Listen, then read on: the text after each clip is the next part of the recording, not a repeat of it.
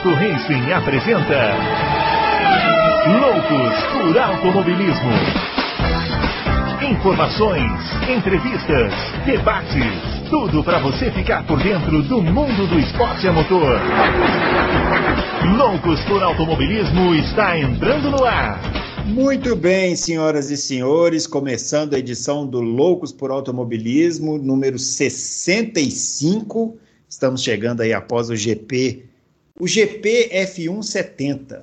É, agora a gente tem novos nomes aí para as corridas de Fórmula 1. É, você pode pensar, mas por que não o GP da Inglaterra? Porque o GP da Inglaterra foi o outro da semana anterior. Esse é o GP F170, que foi vencido pelo Max Verstappen, não por uma Mercedes. E a gente vai comentar aqui o que, que causou essa vitória do Max Verstappen, como é que ele chegou até lá. E, além disso, vamos trazer muitas outras informações. O Adalto está com informações aí que ele acabou de publicar. Nós estamos gravando aqui no dia 11 do 8.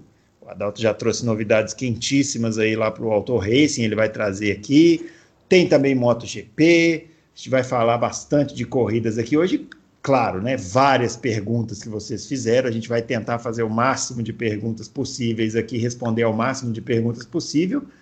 E vamos começar trazendo o Adalto Silva eu vou, é, Adalto, hoje eu vou te provocar.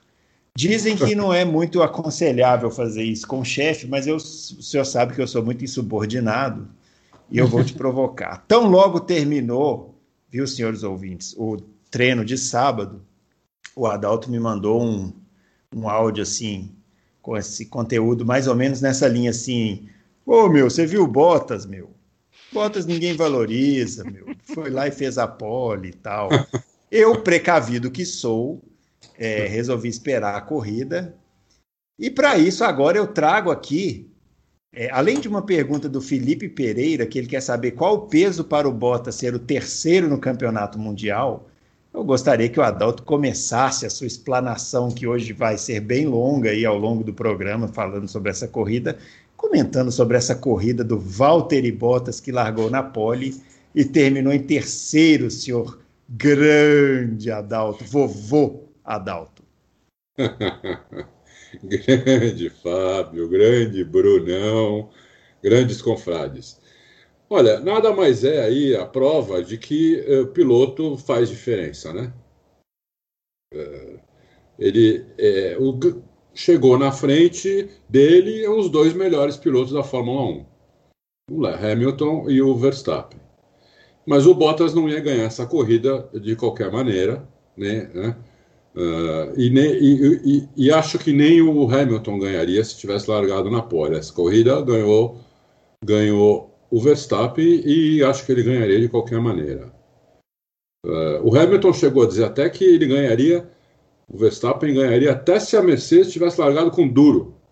Duro, médio, duro. Tivesse feito a mesma, mesma coisa que, que fez o, o, o Verstappen, a Mercedes tivesse feito duro, médio, duro, mesmo assim o, ele acha que o Verstappen ganharia.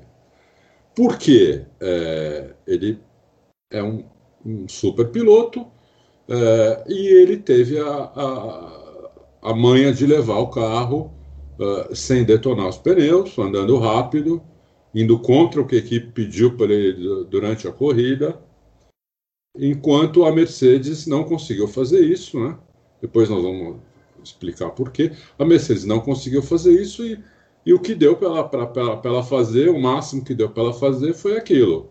Chegou em segundo e terceiro, o Hamilton também não ia, ia tentar não fazer aquela última parada, mas aí ficaram com medo do, do, do, pneu explodir numa curva, então ele parou e aí com o pneu, pneu muito mais novo ele, ele passou o Bottas, porque o, o Hamilton ia chegar em terceiro também, entendeu? É, é isso. É isso. É a prova de que é realmente o piloto faz diferença. É. Agora, responde aí o Felipe Pereira, qual é o peso para o Bottas ser terceiro no Mundial? Vai pesar para o Bottas isso aí, não? Ah, tá, deve estar tá pesando. Ele, ele já saiu meio puto do carro, né? É, porque talvez não tenham tentado fazer. Porque não tentaram fazer com ele o que tentaram fazer com Hamilton. O problema é que ali é uma questão de confiança também da equipe, né? é, achando que o Hamilton teria mais condição de tentar fazer aquela estratégia do que o Bottas. Assim como a, a Ferrari faz agora está fazendo estratégias melhores ou mais arriscadas para o Leclerc, como a Red Bull faz para o Verstappen. É, eu acho isso normal.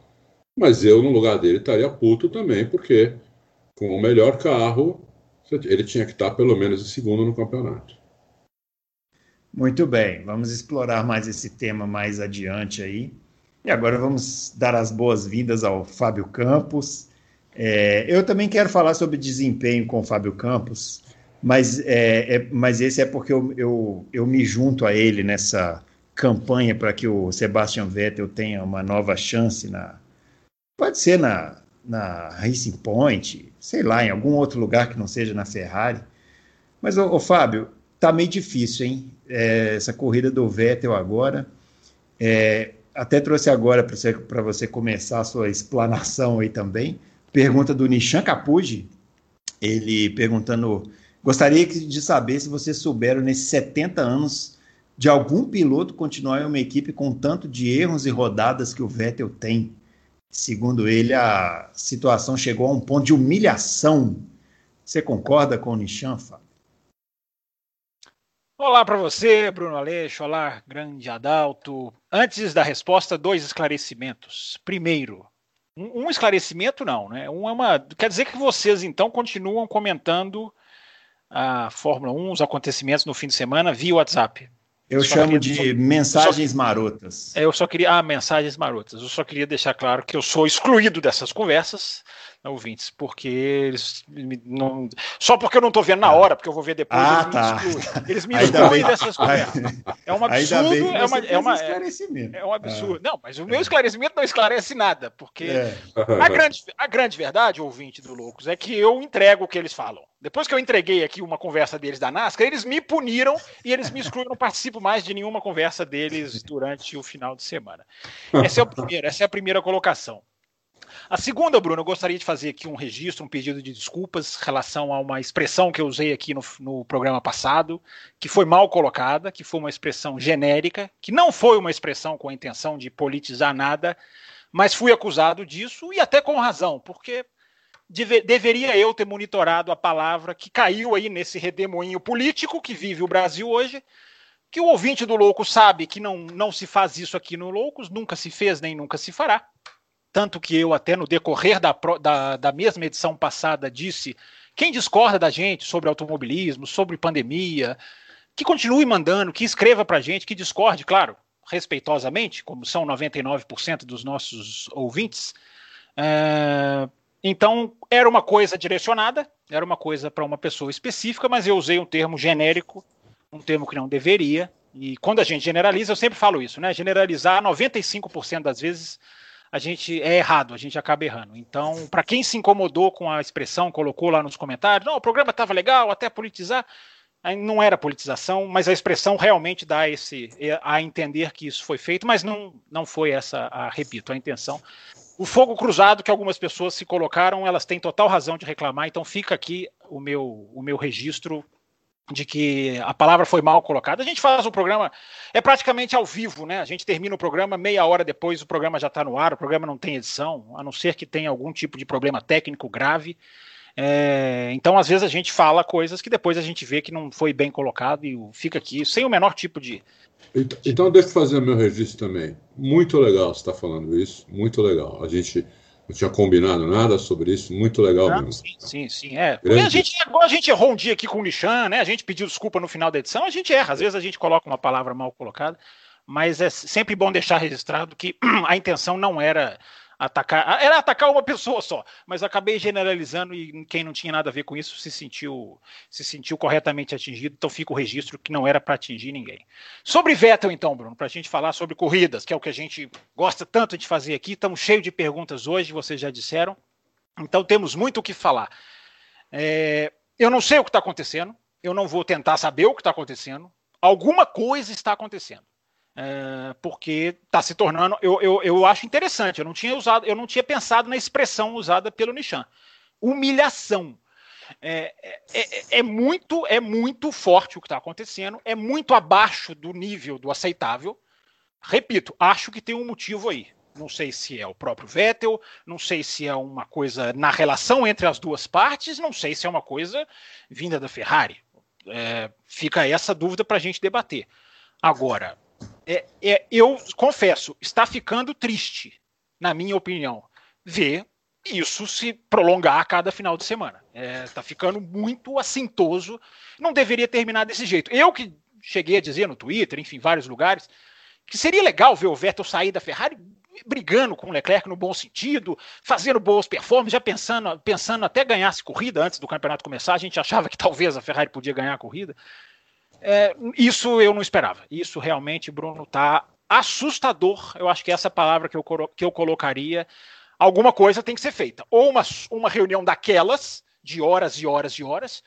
Um, um divórcio antecipado eu acho que seria muito ruim, mas se chegar ao ponto do intolerável, acaba sendo o, o, jeito de resolver as coisas. Eu só acho que as coisas têm que se resolver, Bruno, porque desse jeito não é bom para o Vettel, não é bom para a Ferrari, não é bom nem para a Fórmula 1 ver um piloto descer a esse nível que ele está.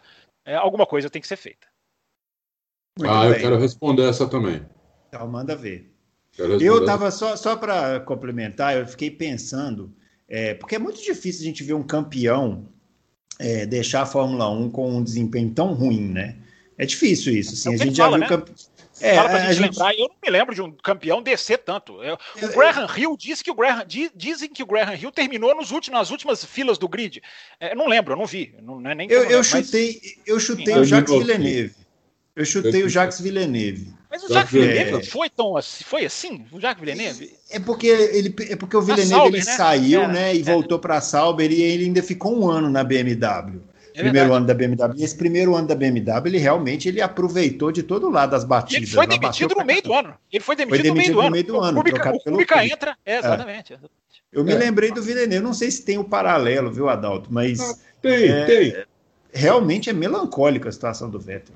Só, só, só a única coisa é que o Villeneuve não tem o peso do Vettel, porque o Villeneuve foi um, foi um campeão, né? Mas ele ganhou um título. O Vettel é, bem, ganhou bem lembrado títulos. isso aí. É. é. O Vettel ganhou quatro títulos, ganhou quatro títulos seguidos, é, arrebanhou aí um, não sei nem se é assim que fala, uma legião de fãs, uh, uh, que é normal, um cara que ganha um monte de título, consegue um monte de, de, torcida, de torcida, normal isso daí. Né? E realmente está melancólico. Eu, eu acho que o Vettel devia sair já, porque eu só vejo a coisa piorando. Nesse carro, esse carro não serve para ele. É, a gente até pôs uma notícia hoje, onde tem, onde tem opinião de várias pessoas, e inclusive a minha, né? que eu digo que ele é, não vai conseguir andar nesse carro, porque esse carro tem um, um déficit de cinco, no mínimo 50 cavalos, eles precisam tirar downforce, precisam tirar a asa traseira. O carro fica muito traseiro, o Vettel não consegue guiar o carro, entendeu? E ele não vai conseguir guiar o carro até o final do ano, porque é, a Ferrari não pode, não, não pode melhorar o motor. Ninguém pode melhorar o motor mais esse ano. Né? Só pode fazer atualização de confiabilidade, não de desempenho. Então, com esse motor, a Ferrari tem que tirar, tirar downforce do carro, tirar a asa traseira, que é arrasto, né? Na verdade, não é downforce, ela tem que tirar arrasto do carro. E o que dá mais arrasto? Primeiro, os pneus, não tem o que fazer com os pneus, né? é a coisa que mais dá, arrasto no carro. E segundo, é a asa traseira. Então, eles têm que ir com menos asa traseira para o carro não tomar uma surra de todo mundo e com todas as retas. Né? Aí que acontece? A traseira fica solta né? e o, o Vettel não guia o carro com a traseira solta. Entendeu? Todas as rodadas do Vettel nos últimos anos, não, não só essa, pode ver, todas foi a traseira que foi embora. Às vezes que ele sai da pista, às vezes que ele bate, às vezes que ele roda, todas elas a traseira que vai embora. Então, com esse carro, a coisa não vai melhorar. Ele vai continuar tomando essa surra humilhante do, do Leclerc, né? É, tá, tá servindo para fazer o nome do Leclerc. Eu sairia já, se eu fosse o Vettel. Tentaria aí ir para ir para Racing Point, se tem alguma coisa, eu não sei se tem ou não, mas se tiver, já tentaria ir agora, ver se, pô, se a Ferrari aceita os Pérez lá para cobrir o resto do ano, ou colocar o Hulk, ou até trazer o. que eu não, não acho que não vai fazer nada também, o, o, o cara que está na Sauber lá, que é piloto deles, o. Giovinazzi. Giovinazzi, que também vai tomar uma surra absurda, do, do, vai acabar com a carreira dele, né? a surra que ele vai tomar do Leclerc. Mas, é, então, eu, eu para não queimar o Giovinazzi, eu não, nem traria o Giovinazzi. Eu, eu tentaria ou Pérez ou Huckenberg para acabar a temporada, entendeu? E o, e, e o, o, Vettel, se tiver alguma coisa com a Racing Point, vai agora, ou para agora e volta ano que vem na Racing Point. Ou não volta mais, não sei. Eu sairia agora, porque eu não acho que vai melhorar. Eu acho que é disso para pior. É, Bruno, eu posso, posso matar o assunto Vettel agora ou a gente vai voltar nele durante o programa? A gente vai voltar, tem, tem muita pergunta aqui ainda sobre o tá Vettel. Certo. Mas se você quiser aproveitar o embalo. Não, eu só, só rapidamente então. É, eu acho que tem uma coisa muito poderosa na Fórmula 1 e que a gente já viu dar certo. Aliás, a gente viu dar certo até com o Vettel, chamada mudança de ares. A mudança de ares é uma ferramenta que pode não dar certo, não é solução, não é, não há, não há uma justificativa técnica para esse argumento que eu estou dando aqui mas a gente já viu mudança de ares dar certo. Então, eu, eu acho que a, a, a, a gente está vendo uma coisa tão pesada na Ferrari, o Vettel não responde o rádio, aí fala uma coisa da equipe que ele nunca falou, ele nunca foi disso, né? Vocês, vocês mess it up, né? Vocês bagunçaram, vocês estragaram. É, ele é um cara muito cordial, pode ter todos os defeitos, mas tem é, é essa, essa, característica. É Ou seja, alguma coisa já não está não tá, não tá bem ali. Talvez uma mudança de ares, eu repito, deu certo com ele, né? Porque ele mergulhou numa crise técnica na Red Bull em 2014 e quando foi para a Ferrari em 2015 virou outro piloto. É, não que não tenha defeitos, os defeitos dele apareceram alguns anos depois, estão acentuadíssimos agora, mas eu apostaria numa mudança de áreas. Eu sou contra aqueles que acham que uh, não merece ser contratado por outra equipe. Merece, até mesmo num contrato de risco, que eu acho que ele não aceitaria. Mas até essa opção de falar, olha aqui, você vai ter cláusula de desempenho. Você vai ter um número de corridas que a gente vai ter a opção, vai exercer a opção com você ou não. É, até isso eu acho que ele, ele não pode deixar o orgulho falar mais alto. Mas uma segunda chance eu acho que eu, eu, eu gostaria de ver aonde quer que fosse. É, começou Segunda quente, não, pessoal. É, começou Olha, quente o, o negócio. Bruno, Fábio, na minha opinião, a melhor, a é. melhor solução para o Vettel seria essa que o Fábio falou, mudança de ares já. Já para Racing Point, do lado lá do Stroll, provavelmente um carro que é muito mais no chão, né, um carro que pode pôr asa traseira, pode, pode pregar a traseira. Provavelmente ele não ia tomar um cacete do Stroll, entendeu? E então ele salvaria aí um, um final de carreira dele para não ficar melancólico do jeito que está. Eu, se eu fosse ele, eu tentaria, faria tudo para que isso acontecesse. É, o problema, o problema são os pitstops esquisitos, mas daqui a pouco nós vamos falar sobre isso.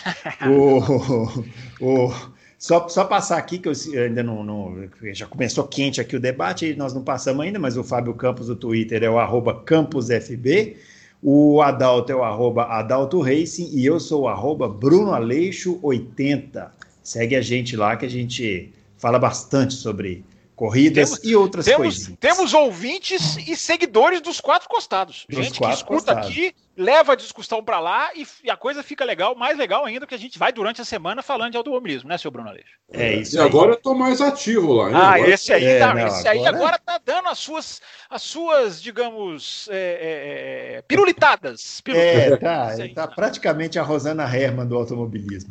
Bom, vamos lá. O Ô, ô, Adalto, vamos começar falando então do Max Verstappen. É... Todo mundo quer saber o que aconteceu, né? Porque na mesma pista, em, na, com a diferença de uma semana, é, aconteceu em uma corrida a vitória da Mercedes, que era absolutamente esperada, e na outra corrida, uma vitória do Max Verstappen, que era absolutamente inesperada, ou não, né? O Rio do Lima está perguntando, vou jogar para você, e aí depois você já desenvolve esse tema Max Verstappen. É, ele está perguntando o seguinte: segundo o Marco, Helmut Marko, a Red Bull resolveu o problema principal do carro. Ele quer saber qual seria esse problema. Primeiro vamos falar da, da, da vitória do, do, Verstappen. Por que, que, ele, por que, que ele, não, ele ganhou essa corrida e não ganhou a anterior, né? Ah, foi a mudança de pneu. Na corrida anterior, a gente teve um desgaste do pneu. Né? É, um desgaste físico do pneu. O pneu foi perdendo borracha e quase o Verstappen ganhou mesmo assim, porque se tem mais. Se o, se o pneu do Hamilton estoura duas curvas antes do que estourou, quem ganhava a corrida era o Verstappen. Né? Então, mas deu tempo, não, deu tempo do Hamilton chegar antes e ganhar a corrida, o Verstappen chegou, chegou em segundo. É, nessa corrida, o problema não foi o desgaste físico do pneu, foi o, a, a, degradação térmica do pneu. O pneu começou, porque o pneu era mais macio, ele começou a esquentar muito de dentro para fora, formou aquelas bolhas. O que acontece?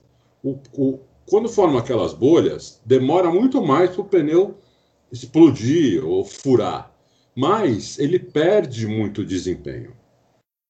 Né? Quando o, no desgaste físico, o, o, que acontece? O pneu ele pode se desgastar muito rapidamente, é, muito rapidamente. Você está fazendo uma volta é, em 1,30, a outra se faz 1,30 1,30,01, 1,30,02, é, e a borracha vai saindo.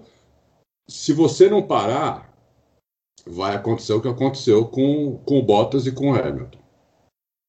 Já no, no, no, na, na, degradação térmica, a temperatura de dentro do pneu ela vai aumentando, vai formando aquelas bolhas e o pneu vai perdendo é, rendimento muito aos poucos. Não é que nem o desgaste físico que é muito mais rápido, entendeu? Vai perdendo muito aos poucos. Então, o que, que aconteceu? A Mercedes não, não, não, tinha que ter parado antes os caras mas se ela parasse antes, ela ia perder do mesmo jeito. Porque não aconteceu isso com o carro da Red Bull. O carro da Red Bull não esquentou o pneu, como o carro da Mercedes esquentou. Então, é, é, o Max Verstappen não, perde, não perdeu o desempenho. Ele conseguiu andar bastante no trilho, né, sem ficar arrastando o pneu, para o pneu não esquentar. Porque você arrastar o pneu, você esquenta ele para caramba. Tanto é que vocês lembram quando os caras vão vão esquentar o pneu, o que, que eles fazem? Né? Eles, eles arrastam o pneu no chão. É, então, você não arrastar o pneu no chão, ele esquenta menos. Então, o Verstappen, por isso que tem que dar o um mérito para o Verstappen, não é só o carro. Entendeu? Ele andou no trilho o tempo todo, rápido, né, sem precisar ficar, ficar corrigindo, sem arrastar o pneu. O pneu dele não esquentou, ele não perdeu desempenho. Ele, ele perdeu um, um desempenho normal do desgaste de pneu. Ele não perdeu aquele desempenho por temperatura, da degradação do pneu, entendeu? Então foi isso que aconteceu. Agora, o Deixa Marcos falou. Ah. Ah, não, só para registrar aqui que com isso aí, ó, essa explicação técnica, você respondeu Alberto Amorim e o Araújo aqui, que fizeram essa pergunta sobre pneus também. Tá. Agora, o que o Marco falou que descobriu, eu, eu não sei. Eu não sei o que, que é que ele descobriu. É, é alguma coisa Provavelmente alguma coisa na suspensão. Nossa, deu um gole de água, engasguei total. é... Tá vendo? É o que o Fábio falou. É ao vivo, gente. Programa é. ao vivo. é assim Não, é ao vivo. É, é, verdade o que o Fábio falou no começo. Edição é, zero. Como diria aquele apresentador, quem sabe faz ao vivo e quem sabe engasga ao vivo também. É, exatamente. Então, é. me desculpe pela engasgada aqui. Você engasgou mais que o carro da Williams saindo dos é, boxes. É, Ou é será verdade. da Alfa Romeo? É verdade. Então, eu nem lembro onde eu estava. Então, ele não. Eu, deve ser, eu acho, chutando, que é alguma coisa na suspensão. Entendeu? Que eles já melhor, tinham melhorado o carro, né? Da, da, da de uma semana para outra, eles refinaram o acerto, tudo. E devem ter mexido alguma coisa na suspensão que deu certo e eles descobriram agora que deu certo, mas até é, nós vamos ver isso mesmo, eu acho, em Barcelona, se deu certo mesmo ou não. Muito bem. Fábio Campos, vitória do Max Verstappen e essa questão técnica aí. Eu acho o seguinte, primeiro, primeiro um parênteses, né? Eu acho que a gente está vendo é, em 2020 é, o supra-sumo de pilotos exercendo ali a sua capacidade com uma técnica é, invejável, né? absurda. Né? O que a gente está vendo o Verstappen fazer, o Hamilton fazer, embora não nesse domingo exatamente, e o Leclerc fazer, na minha opinião. Puta, falou tudo. É, esses três, eles estão. É, infelizmente, a disparidade de equipamentos está fazendo com que essa genialidade seja quase que invisível. O invisível entre muitas aspas. Né? Mas não é, a gente não tem ali aquela. O Grande Prêmio da Inglaterra de 2019. Aquilo ali foi a genialidade diante dos nossos olhos. É roda com roda, é disputa de freada, é reverter o DRS, é piloto que freia lá dentro antes do outro, é, é coisa. Aquilo ali é, é, a genialidade que eu quero ver. Infelizmente, 2020 não está sendo esse tipo de. Nós não estamos tendo esse tipo de visual. Mas não apaga que esses três o que esses três estão fazendo. A gente vai discutir os pormenores de cada um aqui. Eu não estou convencido de que a, a McLaren encontrou nada. A McLaren, a Red Bull encontrou nada Nada, ou mudou alguma coisa. Espero estar convencido já na Espanha neste final de semana. Para mim, é essa questão toda, como a Dal estava dizendo. São os pneus. Os pneus vieram com uma embalagem diferente, né? vieram pneus diferentes. É... O poder que a Pirelli tem, o poder que uma fornecedora de pneus tem, não só de influenciar na qualidade do espetáculo, isso eu já falo há anos, mas também de anular capacidade de um carro ou de dar poder a um carro não tão capaz é algo que a Fórmula 1 não poderia deixar passar. A Fórmula 1 tem que sentar e continuar estudando e trabalhando isso. Ah, Fábio, você está falando que o pneu tem que acabar com a Mercedes? Não, não estou dizendo isso. Mas o pneu tem que trazer imprevisibilidade, que trouxe nesse final de semana. Uh, a, a, estratégia diferente, a disputa. Nós tivemos, Bruno e ouvintes, pela primeira vez na história da Pirelli na Fórmula 1, nenhum carro largou com o pneu vermelho nenhum carro largou com um pneu mais macio. Isso jamais tinha acontecido. E se o Huckenberg não, não, não, não, faz aquilo lá que a gente vai discutir depois no final da corrida, nenhum carro tinha usado pneu vermelho durante toda a corrida. Isso é absolutamente inédito. Por que, que eu estou dizendo isso? Porque os pneus entraram em campo, ou entraram na pista, para usar uma expressão mais, mais de acordo. Os pneus foram o preponderante para aconteceu o que aconteceu. Desceu a escala dos pneus, mudou completamente o jogo. Então algo tem que ser estudado e não foi só isso. A calibragem dos pneus é uma coisa, é uma é também uma arma. Eu gosto de usar a expressão arma, embora não seja muito bonito dizer, porque pode ser usado para o bem ou para o mal. Tem que ser bem usado. Mas a mudança da calibragem dos pneus muda completamente o jogo. Eles fizeram calibragem de 27 nos pneus dianteiros e, e, e, os traseiros me fugiu aqui agora, mas aumentou também do final de semana passado. É, então, o PSI, né, o 27 PSI, é, na expressão em inglês. O, que ajuda no desgaste prejudica, e prejudica na degradação. Pois é, e isso, isso sendo variado a cada final de semana, embora a gente sempre tenha o asterisco da segurança, é, pode ser uma coisa é, poderosíssima. Agora eu estava vendo o Jason Button falar, né, na, na Sky, é, 27 nesses carros, é quase o que a gente tem em carro de rua, vocês dois entendem de carro, vocês dois calibram pneu, vocês sabem disso muito mais do que eu. É quase uma calibragem de um pneu de carro normal, sendo que em 2013, quando teve aquela sucessão de explosões, a calibragem era 15 psi. Para se ter uma ideia de como, claro, são outros pneus, são outros carros, mas olha como a, a, a, a, a Pirelli está inflando os pneus para tentar trabalhar segurança versus desempenho. Então tem aí alguma coisa, Bruno, que pode revolucionar o modo como fazer Fórmula 1, eu diria até pós 2022. Os pneus são uma arma, repito a expressão, que não devem ser tratados apenas como borracha. Eles são fundamentais para o espetáculo ter imprevisibilidade, para o espetáculo ter disputa, como aconteceu nesse final de semana. O, essa questão técnica dos pneus aqui, do carro da Red Bull que mudou, aí a gente respondeu também o Benjamin, esse que é dos quatro Benjamin. passados, e o alienígena do passado. Esse Meu Deus, bom, os hein? nomes estão Podia... tirando quadro, hein? Os nomes estão para ver quadro. É do passado, mas podia aparecer aí, tá precisando, viu? Do, do, da visita dos alienígenas. A gente não, a gente não recusa, não. Mas, parabéns é... ao âncora, hein? Parabéns ao âncora, que está arriscando as perguntas à medida que a gente está respondendo, está atendendo aqui a gente, é, a gente trabalha. Aqui, como diria aquele técnico de futebol, aqui é trabalho, meu filho. O, o, o Adalto, o, aproveitando aqui, ó, ainda no tema RBR, RBR, é porque eu leio RBR e falo, mas é Red Bull. É. O Luiz Carlos é, quer saber se a Red Bull. Não, vou deixar essa pergunta para depois, nós vamos falar do álbum. É, vamos, vamos, foi, só elogiar, foi só elogiar é. e fazer isso com você, Luiz Carlos, tá vendo? Olha que maldade.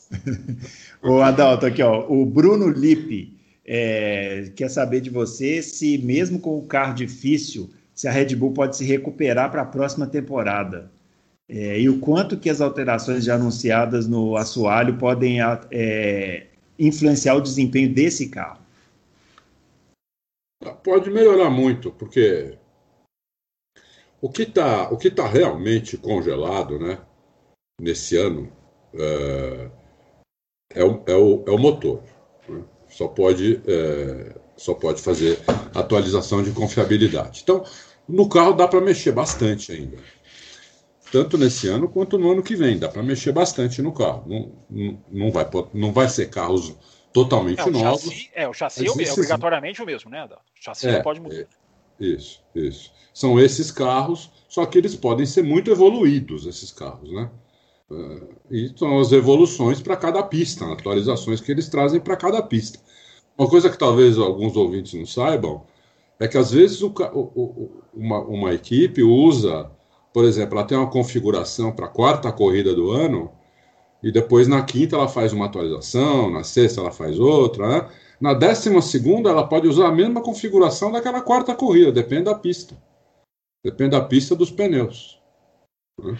Então não é que o carro, às vezes o carro, é, mesmo com as atualizações, para certas pistas eles voltam ao que estava antes do carro.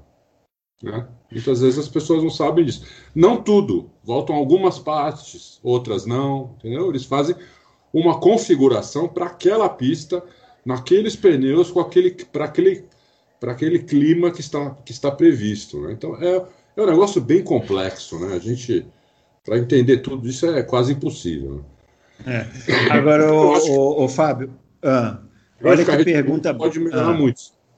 Hum.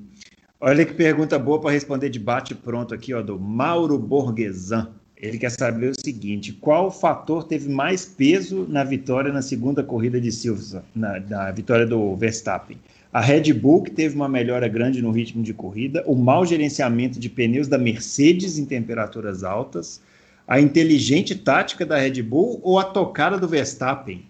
Brilhante, segundo ele.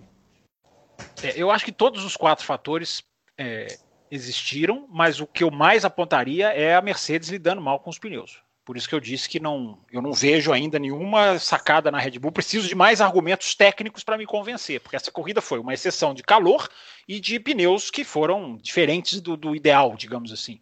Embora tenham sido ideais para um, um, tipo de corrida que, que pode ser, repito, explorado. É, o, o, o, Verstappen guiando fino, a, a, a, muita gente disse que a corrida foi ganha no sábado, né? Pela, pelo Verstappen fazer o, o qualifying, o Q2 com os pneus brancos, né? Uma coisa inimaginável, né? Em, em outras circunstâncias, o pneu mais, mais duro de todos.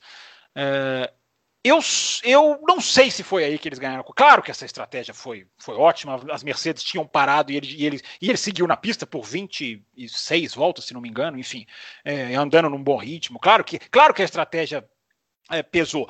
Mas vendo o que aconteceu com a Mercedes, eu sou capaz de arriscar, sem nenhuma certeza, de que se largassem todos de médio, a Red Bull ganharia também. Porque o rendimento durante a corrida foi muito superior, não foi apenas a questão de posição de pista. Ah, parou, voltou na frente. Aí ah, ele cercou o Bottas, né? Que ele ficou seis voltas só com o pneu médio. Na hora que o Bottas parou, ele parou junto para fechar. Né? Então, nessa hora, essa hora eu achei que a Mercedes ia virar o jogo. Essa hora, exatamente, quando eles pararam juntos e ficaram não, eu fiquei com, a sensação pneu. contrária. Eu fiquei com a sensação contrária. Eu falei, agora ele fechou, ele fechou bem e, e não tem mais parada para ajudar. É, é porque eu, eu, pensei o seguinte, falei, bom, agora eles estão com o mesmo pneu, a Mercedes é mais carro, o Bottas vai para cima vai passar, sem nenhuma dificuldade. E ele, ao contrário disso, né? Ele, ele essa hora ele abriu vantagem. Você deve ter comentado Realmente. isso, né? Você deve ter comentado não, isso. Mas isso eu coloquei no Twitter. Ah, eu no falei Twitter. assim, gente, eu falei, gente, agora nós vamos ver quantas garrafas vazias o Bottas tem para vender aí.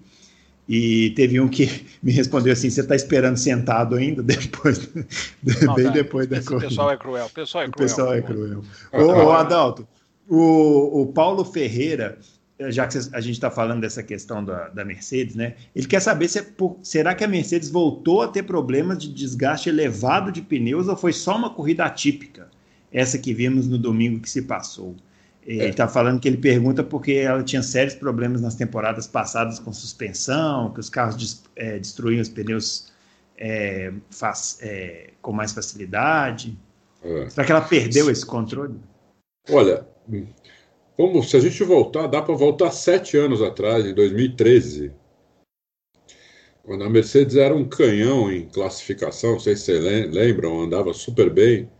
Chegava na corrida e em seis voltas acabava o pneu. Foi no, no primeiro ano do Hamilton, né? É. 2012 era assim, antes do Hamilton. 2012 já era assim, com o Schumacher. Era aquele é, carro que derretia os pneus, né? Tem uma corrida na China em 2012 que o, o, o, Aliás, 2012 o Rosberg ganhou. 2011 o Rosberg lidera e os pneus acabam e, enfim, e daí ele, ele perde a corrida. É. Então, quando, é, como é que a Mercedes resolveu aquele problema? Com aquela suspensão freak, lembram? Dessa sim, sim, sim, sim. Freaks, aquela que interligava as duas, o balanço do carro, né? Da dianteira com a Exatamente. É. Ela resolveu aquele problema. Todas as outras copiaram e todo mundo ficou feliz. Só que a FIA resolveu tirar aquela suspensão, porque a Mercedes começou a detonar quando entrou era híbrida. Vamos tirar essa suspensão, que a Mercedes vai ter problema de suspensão de novo. Tiraram a suspensão, proibiram a suspensão. A Mercedes passou aí alguns anos tendo problemas de suspensão, é, problemas de desgaste de pneu. Toda, pode ver que toda, todo ano tem algumas corridas que eles têm problema com isso e não resolveu. O problema, o problema da, da, da, suspensão da Mercedes é que ela, ela, gruda demais o carro no chão, só que destrói os pneus, entendeu? Então, é, o que eles estão fazendo desde de sempre, vai, que eu não lembro desde quando é, acho que desde 2017, 2000, eu não sei quando foi proibida, é, é tentar melhorar isso. Então, todo carro novo deles, eles fazem uma suspensão para destruir menos os pneus. Né? Do que era a anterior. Só que aí, em algumas situações mais extremas, é, é, que como a gente viu agora, né, é, eles sofrem também, entendeu? Então, é, foi isso que aconteceu. Em Barcelona. Essa questão do downforce aí, você respondeu aqui o Paulo André Lopes, que perguntou se esse era o problema. Agora em Barcelona, vai voltar aos pneus mais duros. Porque se fosse os mesmos pneus de Silverstone, Barcelona também é, esquenta pneu. Tem, você tem várias curvas ali de alta e de raio longo. Então Barcelona esquenta muito pneu também. E Barcelona sempre foi disputado é, em maio. Né? Nunca ah, abril, maio, foi, né? Nunca Barcelona foi, foi disputado em agosto, alto verão. Não sei quanto e é vai quente lá, né, nessa época. E eu, é. vou, vou, eu vou dar, deixa eu dar um depoimento pessoal aqui, já que eu já tive nessa corrida quatro vezes. Em maio se sofre, mas se sofre muito. É muito quente, muito. Eu, eu, eu acho que o maior calor que eu já passei numa pista foi lá. Eu costumo dizer que o maior frio que eu já passei foi Silverstone. A, a, tempestade mais gelada foi na, foi na Bélgica. E o maior calor não foi em Interlagos. Foi em, foi em maio na Espanha em 2015. 15, se eu não me engano, 15 ou 16.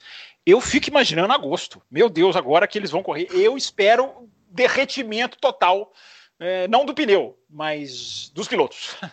Aproveita aí ó, e responde o Drácula. Ele quer saber se Barcelona tiver o calor da Inglaterra, vamos ter outro nó tático da Red Bull na Mercedes. Essa que é a grande dúvida, não sei se o Adalto vai, quer completar. É, a, como eu disse, eu, eu acho que Silverstone foi uma situação muito específica. Mas se o calor de Barcelona, que para mim deve ser. Eu não vi a previsão do tempo, não sei se vocês já, já, já publicaram, já viram. É, mas a previsão né, de Barcelona no, no, no, no, calor de agosto, verão puro, pleno, é, tem, tende a ser muito maior do que o da Inglaterra. Se tiver esse efeito na Mercedes, aí começa o campeonato pode ter um ponto de embora eu, eu continuo achando que o campeonato é decidido, mas as corridas podem ter um ponto de interrogação porque vão guiar três vezes na Itália, onde também o calor não é, não é leve, uh, e aí vai ter mais pista quente, vão para Portugal, não sei se Portugal vai estar tá quente na, na, quando estiverem lá, mas enfim, aí pode abrir uma preocupação na casa da Mercedes. É, a única coisa que, que que vai assim que pode melhorar para a Mercedes é que os pneus vão ser os duros mesmo, né? Vão ser os, os pneus da, da primeira corrida lá em Silverstone e não da segunda. Mas é, a previsão para Barcelona eu tinha visto outro dia, acho que ontem, a sensação, a sensação térmica estava em 33 graus. É, né? quente. Hoje eu falei com meu filho que mora em Munique, ele falou que não está aguentando de calor lá. É, então a coisa vai tá. ser complicada, hein? Os caras é. vão derreter na pista lá, hein? Então, vamos, vamos ver o que vai acontecer, tá? Tá uma previsão aqui de domingo, tá 29 ainda, mas não mudou muito. Mas vamos ver. É, se fizer um calorão, é que tem também a questão do sol, né? Que influencia muito na, te, na temperatura do asfalto, né? Que é, ele, Barcelona, Barcelona venta muito, viu, Bruno? Barcelona venta é. muito. Se, se, bem que Silverstone também, né? Silverstone é. É, um, é um campo de vento praticamente. Não sei se isso pode influenciar. Vamos ver. Vamos ver, Bom, tem que é, esperar. É, é só pra, antes da gente passar aqui para os outros assuntos, né? Temos falado da Ferrari, do, muita pergunta aqui sobre o álbum. Uma coisa que eu queria comentar, fiquei guardando. É, tem uma coisa na Mercedes que eu fico impressionado, não sei se vocês repararam. Como eles odeiam perder, né? Não sei se vocês perceberam. É, eu já tive isso. essa sensação. Já tive a cara sensação. do, do Toto Wolff depois da corrida é uma é cara tão medonha. Quase sem esportiva. É quase sem esportiva. É, um porque. Positivo. Não é de um jeito negativo, não, é de um jeito positivo, parece. É, não, é, é, assim, é interessante porque você imagina, né? Os caras estão liderando o campeonato. É, eles tiveram um resultado ruim no, no, no, no, Grande Prêmio, depende do ponto de vista. Eles fizeram segundo e terceiro, pô. Não é um resultado catastrófico. Mas eles ficam revoltados. O, o Hamilton fica bravo demais e fala no rádio. nessa, nesse final de semana ele até deu entrevista, mas normalmente quando ele chega em segundo ele dá entrevista com uma palavra, duas palavras só. É, e, é, e assim, eu tenho certeza, eu tenho certeza que isso depois se reverte em muitas reuniões, trabalho a gente ser. vai mais ou menos desvendando por que, que a Mercedes tem esse sucesso ao longo dos anos, né? Que eles não deixam a peteca cair, né? A hora que eu vi a cara do Toto Wolff depois da corrida, eu falei, cara, coitado de quem estiver vendo essa imagem, deve estar com medo agora, porque vai rolar uma reunião daquelas assim de lascar. Ele, ele disse para o Canal 4 que as primeiras palavras pós-corrida são impublicáveis, que eles trocam entre eles. Ah, é um tema. Mas só uma coisinha, eu não sei se vocês viram a sexta-feira. Estavam andando de patinete, na, vendo a, lá de, de, assistindo uma Maggots, Beckett e Chapel ali na grade. Uhum. Dava a impressão, claro, que ninguém é irresponsável, de não, deixa, vamos lá, claro que né, tinha, tiveram oportunidade, mas passa uma imagem de uma equipe totalmente tranquila, porque estavam andando de patinete. Ele, James Allison, que, que me surpreendeu, mais uma assessora, enfim, uma, uma moça que eu não sei quem é, e o, e o, James Allison até agachando, brincando de fazer aerodinâmica no patinete, enquanto o FP2 rolava. Eu pensei assim, estão muito tranquilos, estão muito relaxados. Claro que não tem nada a ver, não perderam por causa disso. Evidentemente que não. Os caras é, é até bom o cara ir ali na beira da pista, dar uma olhada, ainda mais um engenheiro. Mas a impressão foi muito engraçada, porque o FP2 rolando e os dois quase que dividindo curva no patinete mostrou uma cena no helicóptero. É, é. é. Bom, vamos comentar rapidamente aqui sobre a corrida do Alex Albon. Tem várias perguntas. O Éder Matias, ele está perguntando, ele tá falando o seguinte: vocês já perceberam como o Albon gosta de fazer ultrapassagem por fora? Ele falou que contou pelo menos quatro. Você reparou, Fábio? Reparei, na Copse foram três, se não estou enganado, né? é, né? Pelo menos assim, é. se não passou exatamente lá, mas chegou na Copse ali já terminando a ultrapassagem, né? É, depois o Leandro Alonso é, mandou complementando aqui que foram cinco ultrapassagens por fora. É, foi, foi na, na Luffield, né? Que é onde, onde acontecem várias ultrapassagens por fora. Parece ter uma linha de fora ali bem, bem utilizável, é bem legal. Ele passou ali também.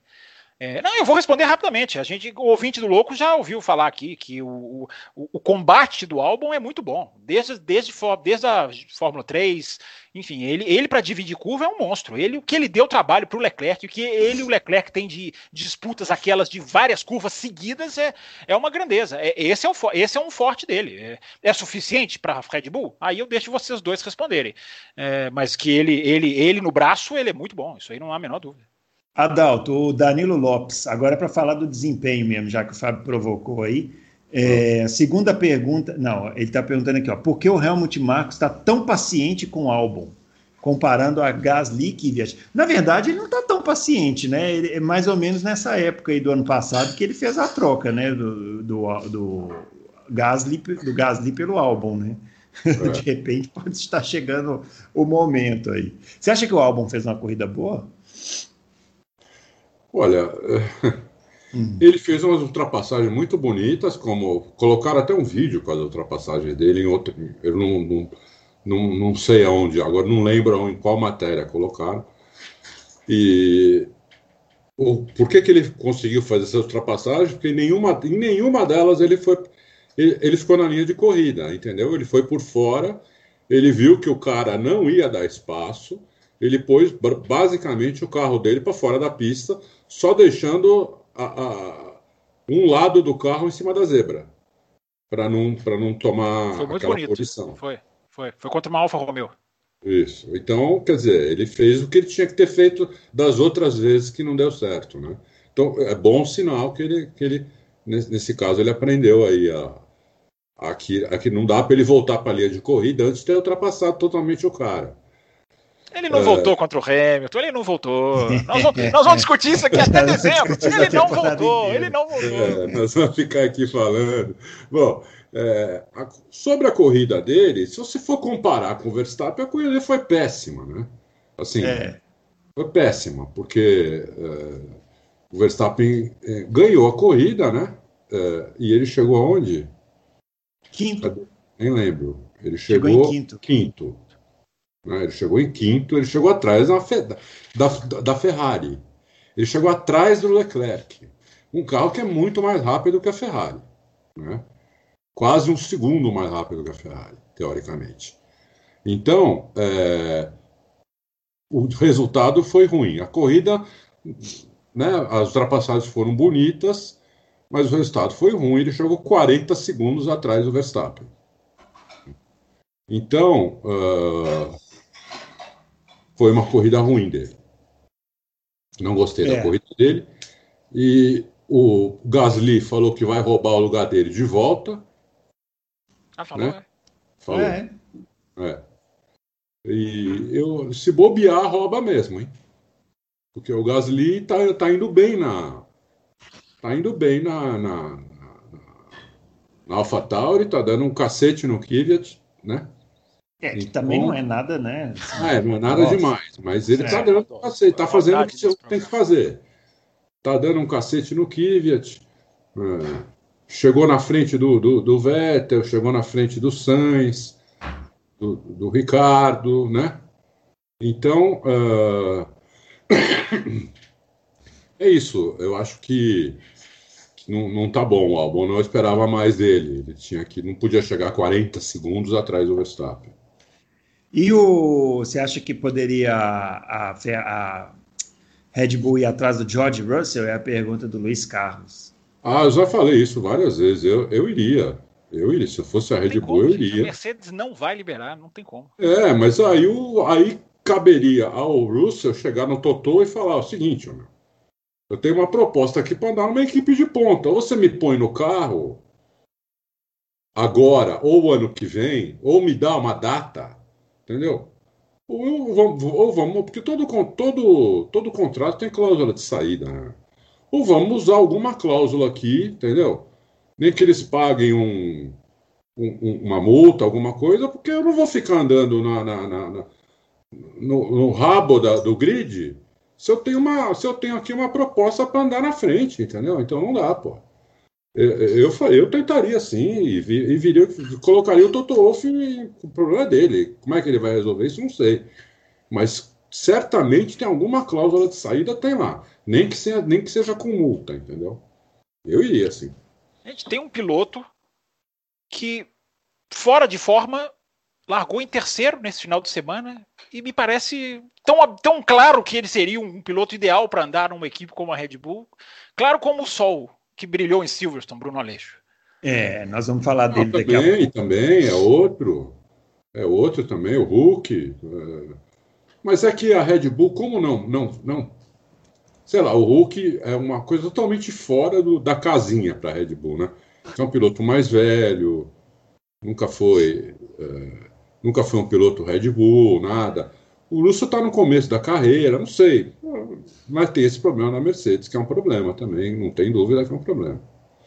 É, o que o Huckenberg teve de torcida para esse final de semana também não está no gibi. Daqui a pouco nós vamos comentar sobre o, o desempenho dele. Vamos falar da Ferrari, então?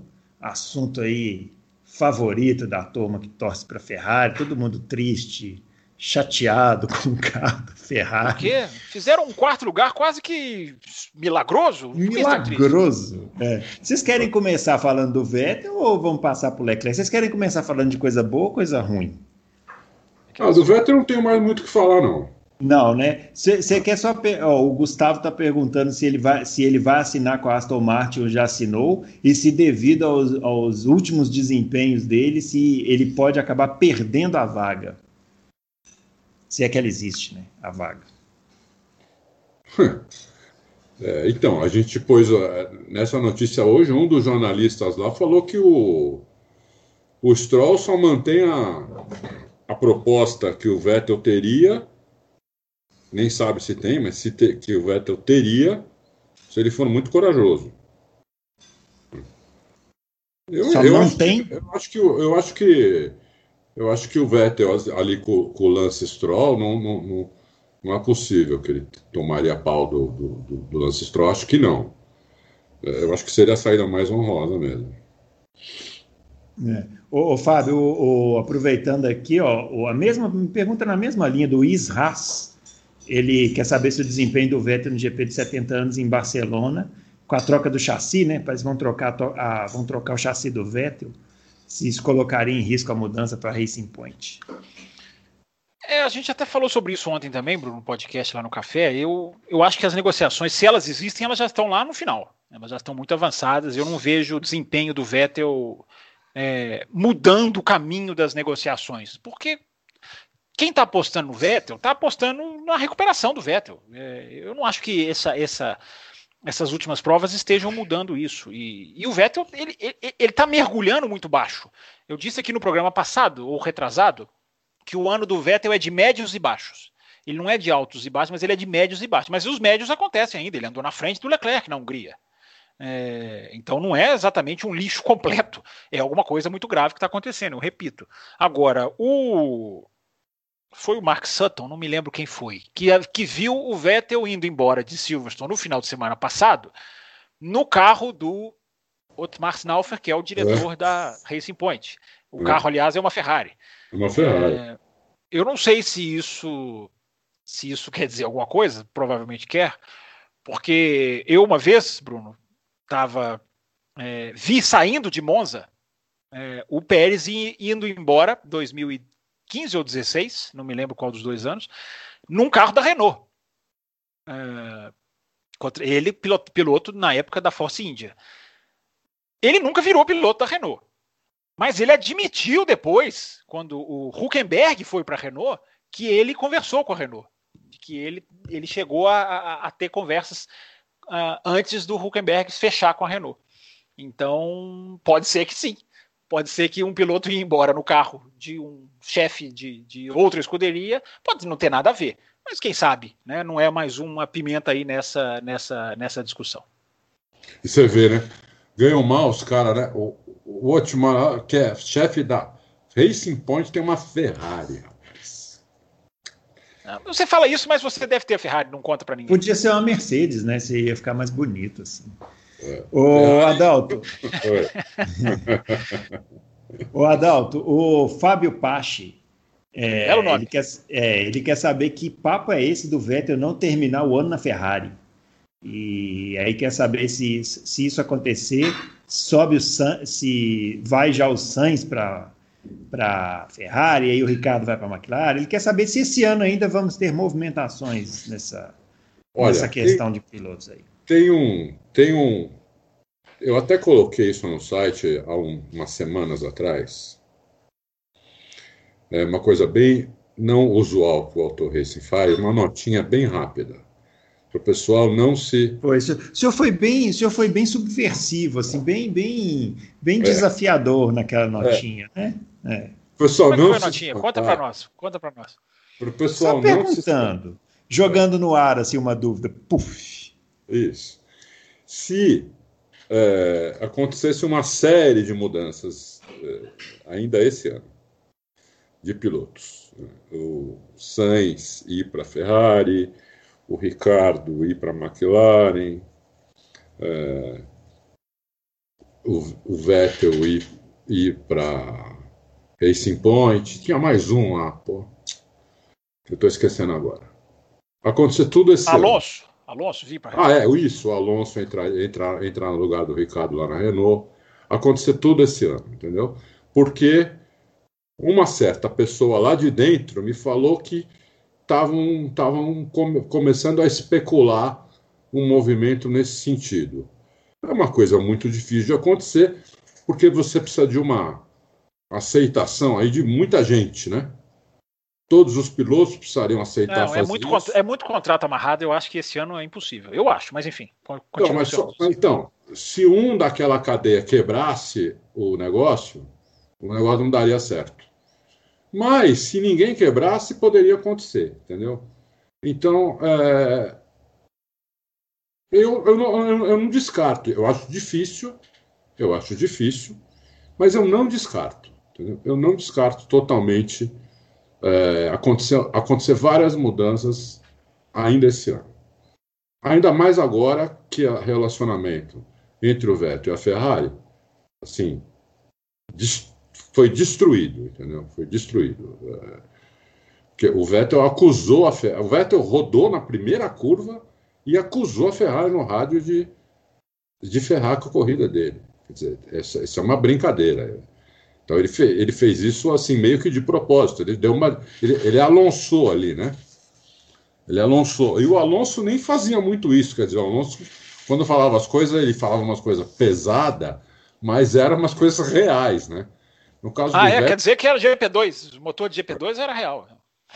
Tô te provocando. Quase, tô te né? provocando. Tô te provocando. É, era quase. Naquela época não estava fácil, né? Ele estava tomando mas eu ultrapassagem. Acho...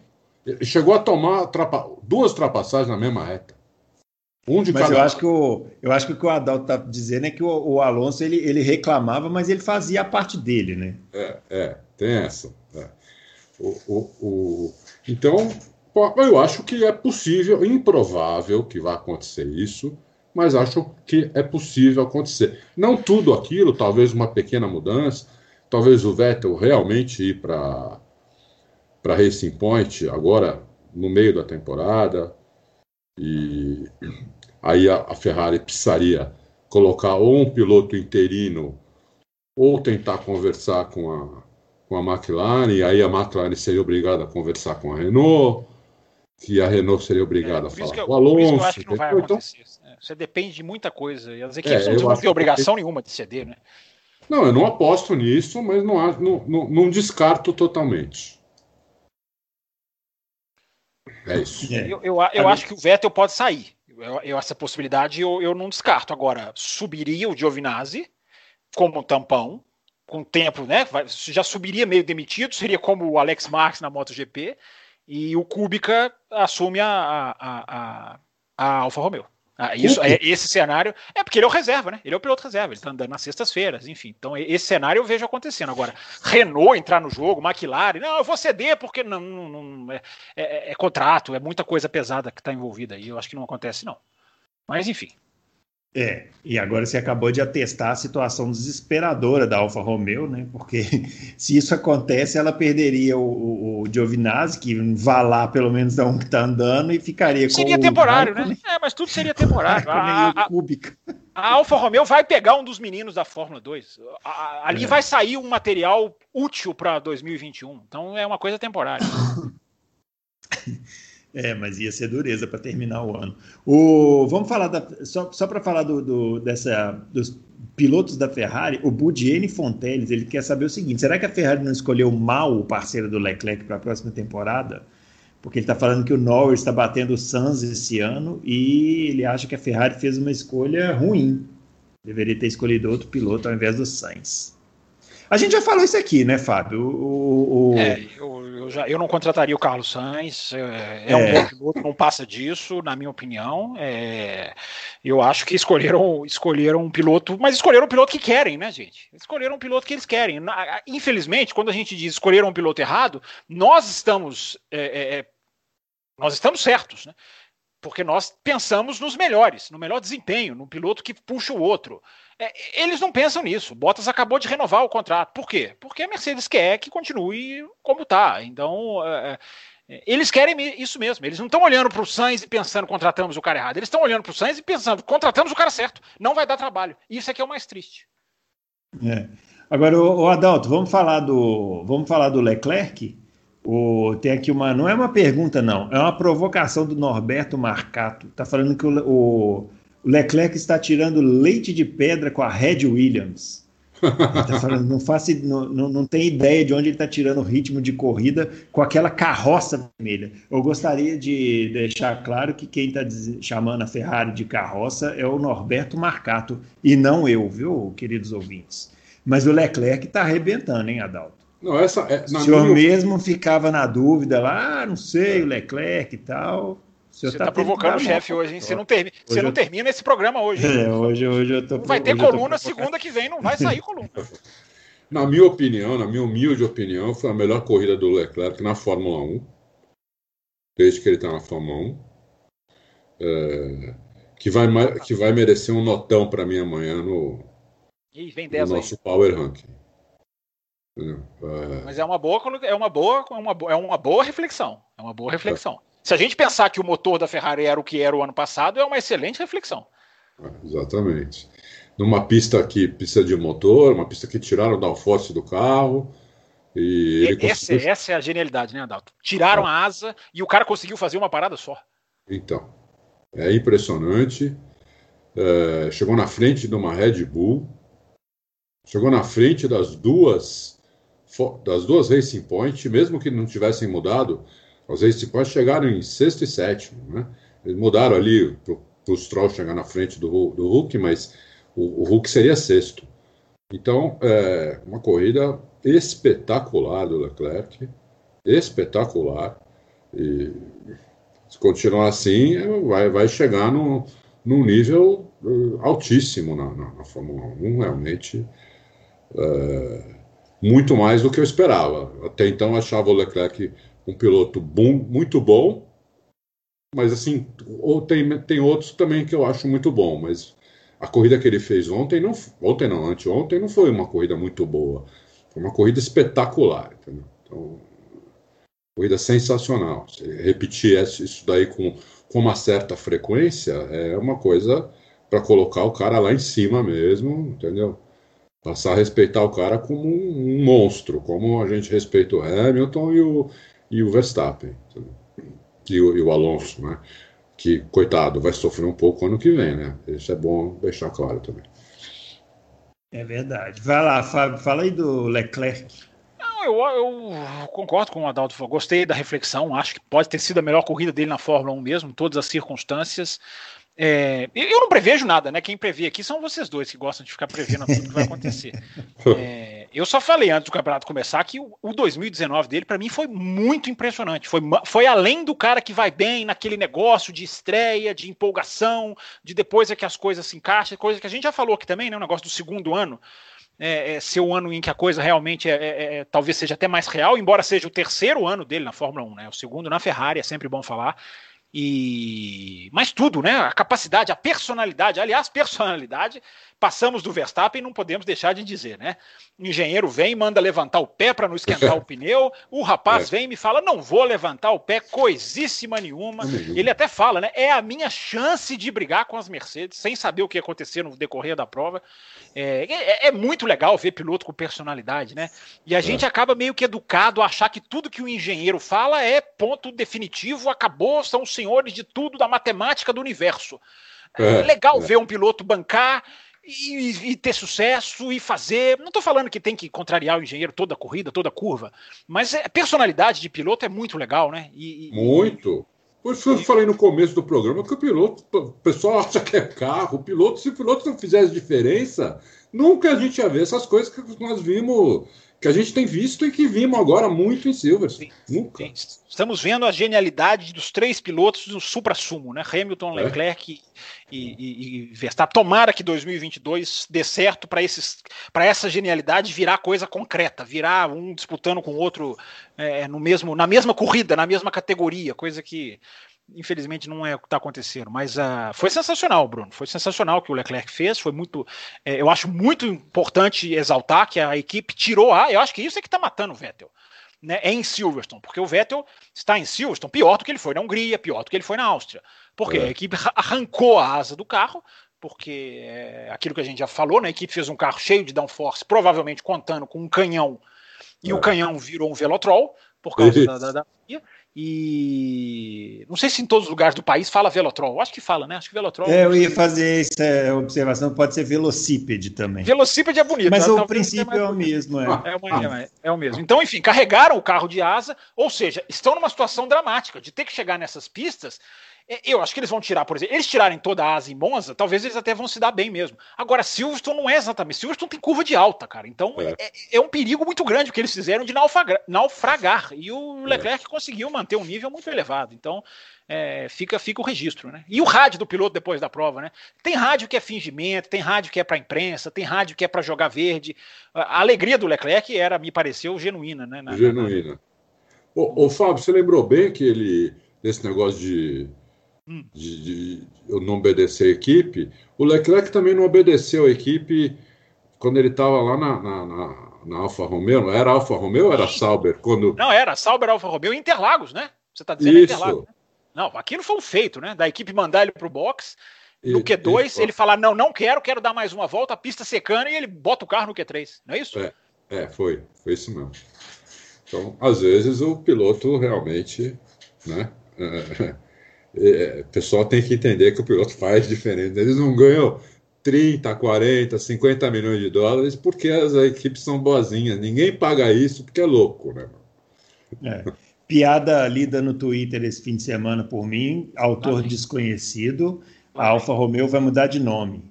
Agora ela passará a se chamar Alfa Morreu. Eu achei uma maldade. Eu acho que você não deveria trazer essas maldades. Aqui. Eu achei isso uma, uma maldade, mas como, como, obrigação jornalística, né? A gente traz aqui. Já que é uma... Depois vai vir. Depois vem, semana que vem, vai pedir desculpa para fã de Alfa Romeo, para alguém que. Tra... É igual, igual, é igual o, o, cara da TV inglesa, o apresentador da TV inglesa, falou assim: olha aqui, a minha avó mandou uma mensagem para mim ofendida com o Verstappen, que o Verstappen diz, né? Eu não vou dirigir como uma vovó. É. Aí eu olha aqui, a minha avó tá mandando mensagem aqui ofendida com essa, com essa afirmação. É. oh, bom, vamos, vamos passar aqui para o outro tema, só registrando que o Pedro Rodrigues também é, mandou perguntando sobre a Ferrari, sobre a questão do Vettel, a gente já respondeu aí. E vamos falar então da Racing Point, e essa situação aí do Huckenberg, o Huckenberg foi para Barcelona agora, né? Ainda não está definido se vai correr, se não vai correr, mas ele foi para lá. É, e o Huckenberg no treino é, foi espetacular, né? Ele conseguiu ter o terceiro lugar. Depois da corrida ele fez, eu tive a impressão de que ele fez o que a Racing Point é, permitia que ele fizesse até o momento daquele pit stop, né? Eu, eu acho aí, que não. Eu, eu, acho que eu tenho outra leitura. Tema, então leitura. pode fazer sua leitura. Pode fazer sua leitura. A minha, a minha, leitura é a seguinte: o, ah. você reparou no treino de classificação que ele fez P3, né? Sim. Ele não conseguia segurar a cabeça lá na, naquela sequência lá na Cops, Maggots, Beckett e Chapel. Ele não segurava a cabeça no carro. Você viu uhum. que ele estava sofrendo. Para mim, na corrida, acabou o pescoço dele.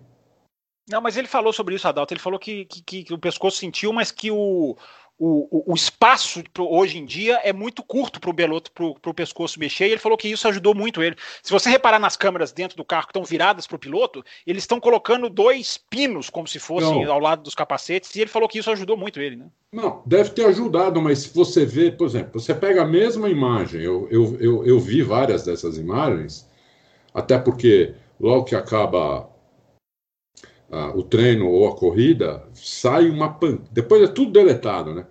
Mas sai uma pancada de vídeo, né? Eu corri para ver tudo quanto é vídeo que dava para ver. É... E, meu, você, eu vi o, o Hamilton, o Bottas, o Verstappen, é, o Vettel e o Hulk fazendo essa sequência de curvas aí. Todos eles com a cabeça retinha, menos o Hulk, que você via que a cabeça dele ia para o lado, em todas as curvas ia para o lado. Não ia tão para o lado assim, porque tem essa tem esse negócio que você falou, é um ganchinho, né? Que é segura, uma saliência, diria o outro. É, tem, tem uma coisa ali que segura a cabeça do cara para a cabeça do cara não voar fora, né? Porque a impressão que dá é que vai voar fora a cabeça. É, cinco, dá 4, 5G na curva, quer dizer, é uma coisa muito, muito absurda. Eu não sei se. Porque o que ele fez no treino foi, foi, muito, foi muito espetacular, né, meu? É, ele ficou a, a, menos de. Ele ficou um segundo do, do da pole. É, enquanto o. Cadê o Stroll? Onde largou? Stroll largou em sexto. Stroll largou em sexto. Largou em sexto, é. Ele foi meio segundo mais rápido que o Stroll, basicamente. Né? Então, na corrida, eu esperava mais dele. Né? É, eu esperava mais dele. E eu acho que não. E, e, e, acho que não, não porque ele foi mal na corrida. Eu acho que é porque foi um problema físico. É, apesar de ele ter falado que ajudou tudo, mas um cara que está nove meses fora, sem treinar, nada, o cara que achou que acabou a carreira, tudo, sentar no Fórmula 1 para fazer uma corrida, e eu, eu, já vendo no treino a cabeça dele indo para nas curvas, todas elas indo para o lado, eu não sei, eu acho que deve ter, deve, deve, deve ter pegado isso nele. É. é a única explicação que eu vejo, porque senão ele ia pôr, sei lá, pelo menos uns 20, 30 segundos no Stroll. Não ia nem adiantar a, a Racing Point ter parado ele para ele chegar atrás do Stroll, entendeu? Porque ele, ele ia estar numa distância do Stroll que não ia adiantar fazer isso. Bom, é então você eu... já está aí cravando que o pit stop foi para foi para trocar de posição. Bruno Barbosa quer saber. E quer eu saber acho... também quais as perspectivas dele voltar à Fórmula 1 no ano que vem, o Hulk. Pra, essa mais pro Fábio, vai. Vai, Fábio. Eu, vamos lá. Estamos aqui para isso. É, eu, eu, a questão do pit stop, eu, eu não sei, realmente eu não sei. Eu acho que seria muita, muita ignorância da equipe fazer um pit stop daquele, jogar para trás do álbum. É, eu acho que esses caras hoje não têm a menor, o menor constrangimento de, de virar e falar, ah, encosta aí pro, pro Stroll passar, porque eles não têm uma imprensa que vai estar ali aos microfones diante deles depois. Eles têm uma imprensa que passa o Grande Prêmio da Áustria reclamando que a Renault não deu prioridade a um dos pilotos numa briga interna. É, aliás, registre-se, né? A Mercedes fez o correto ao mandar o rádio para o Bottas, para o Hamilton. É assim que se faz. Né? Vocês uhum. estão livres para correr, deem espaço um para o outro. É, é, é, assim que se faz. E eles deram, né? E eles deram. É, é, bom, é bom quando isso acontece, porque aí para também com essa coisa de achar que só porque dois pilotos de, da mesma equipe da mesma equipe vão disputar, eles obrigatoriamente vão bater um no é, outro. Mas aí vem os dois meninos da Fórmula 2 e me jogam essa teoria toda pro ralapá, é. acabam com a corrida um do outro, mas a gente vai falar disso daqui a pouco. Mas enfim, é, é uma categoria escola, né? É uma categoria de aprendizado. Fórmula 1 é, é outro nível. E aí você está falando, você tem razão.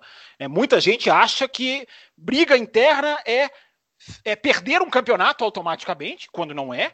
E é isso aí que você falou, é batida certa, não é. Quantos exemplos a gente tem, né, Bruno? A gente coloca no Twitter, a gente fala aqui no Loucos, a gente fala onde tem que falar, que, que dá para se é preciso se trabalhar esse tipo de coisa para não acontecer. Mas eu estava falando, não era da. Eu estava falando de quem? Da Racing Point. Do é, Stroll, é, Racing Point. Do Stroll. A equipe teria mandado um passar o outro. Por que fazer um? Por que inventar um pit stop para o Huckenberg é, que o coloca atrás do álbum? Enfim, é, é, é muito estranho o pit stop. É, eu, eu, eu, dizia isso ontem também, porque ele foi com 14 voltas do pneu mais duro. Né? O pneu mais duro, o branco, andar só 14 voltas, tem que ser um jogo de pneu muito ruim. Né? Isso realmente é estranho. O Verstappen fez 26 voltas com o pneu mais duro, desgastado do qualifying. O que mais? O Leclerc, o Leclerc fez 30 e tantas voltas. O Ocon fez 30 certinho, se eu não estou enganado. Até pessoal de carros menos equilibrados. Né? O Gasly foi da volta 23 até o final da prova. E o, o... Stroll fez quantas? Você sabe? o Stroll, eu posso até abrir aqui, eu tenho a listinha aqui, daqui a pouco eu, eu te dou esse número. Tá. É, mas 14 é muito pouco, então é, é uma parada estranha. Agora, eu acho que seria o estapafúrdio do estapafúrdio. Agora, será que a gente não pode esperar o estapafúrdio do estapafúrdio de uma equipe que, mais uma vez, deixou claro para o mundo, escancarado para o mundo, que tem opções melhores no mercado e que manter o filho do dono é um assinte, é um escárnio, a palavra que eu tenho usado, mais uma vez esse final de semana deixou claro, porque vem o cara sem sem estar tá em forma, com o pescoço caído, com uh, sem aprender o carro, porque hoje em dia o carro de Fórmula 1 não é sentar e acelerar. O cara tem que aprender os sistemas todos do carro, como que o volante é. funciona, o que, que ele aplica no volante, como que ele usa os botões. Sem todo esse tipo de treino, o cara vai e coloca o filho do dono para trás é um escárnio manter o filho do dono. A imprensa precisa se posicionar quanto a isso, porque a, a, a, o número de opções que a Racing Point tem é gigante. Ela pode escolher o mexicano e um, como dizia, como diria quem jogou War na infância, lembra do War, Bruno? É, ela poderia, ela pode, você lembra, né, Adalto? É, ela pode escolher, o, ela pode escolher o mexicano e um segundo alemão à sua escolha como diria o jogo, como, como roubando uma expressão do jogo. Porque você pode escolher o alemão à sua escolha, é, o Vettel ou o Huckenberg. É evidente, é tão claro e nítido que só quem é muito, só quem quer ser cego não enxerga. Que a, a, a dupla de pilotos ou é apostar no Vettel, tudo bem. Quem acha que não merece, eu, eu, eu entendo. Mas Pérez e Huckenberg, dupla que fez a Force India na época chegar onde ela chegou, foi, foi, foi dupla da equipe por três anos seguidos, 14, 15, 16. Uh, é, é, é, escancarado, Bruno. Ficou mais uma vez escancarado. É, é, evidente. Não é dizer que o Stroll é ruim, não é isso. Há opções melhores no mercado. Isso é Fórmula 1. Isso, este campeonato trata-se dos melhores pilotos do mundo, ou deveria tratar. Né? Hoje a gente já tem 10% do grid de filhos patrocinados por pais. Mas Se isso não é grave, eu não sei o que, que é. Né? É que você não tem filho, Fábio. É que você não tem filho mas eu, não estou dizendo tratar mal o próprio filho, não é acabar eu, com a carreira do próprio filho, é, é um negócio. Chama-se Aston Martin a empresa que está chegando. Não pode virar brincadeira, Adalto. Entendeu? Mas é que ele, ele o, o pai dele se meteu nisso por causa dele. Então, não é profissional. É. Então a questão, Esse... então o jogo não é profissional como eu esperava. Sim, concordo. Não, é profissional porque o pai dele, é. teoricamente, é um avião, é um cara que é um multibilionário que saiu do nada é, e está fazendo, está fazendo, inclusive está fazendo dinheiro na Fórmula 1. Eu acho que o, o objetivo dele é esse. O é, filho, para mim, veio tá a reboque. dinheiro na Fórmula 1. Quer dizer, ele conseguiu pegar. Quer dizer, o cara, você, você tem que tirar o chapéu pro cara desse. Ele conseguiu pegar um hobby, entre aspas, do filho. Hobby, porque o filho não, não era nenhum monstro, nenhum avião, nenhum fenômeno. Então, era mais um hobby, uma vontade, né?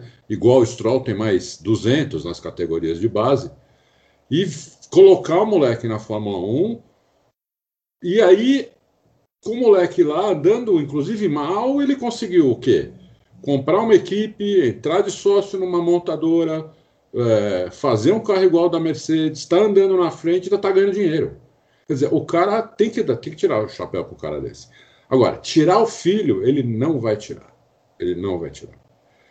É, talvez você não entenda isso porque você não tem filho, porque quem não, tem filho não, sabe. Não é isso, isso não vem ao caso. Isso não vem ao caso. Nós estamos falando de Fórmula 1, nós não estamos falando de, de, de, relação pais e filhos. Eu entendo perfeitamente porque eu nunca tiraria meu filho.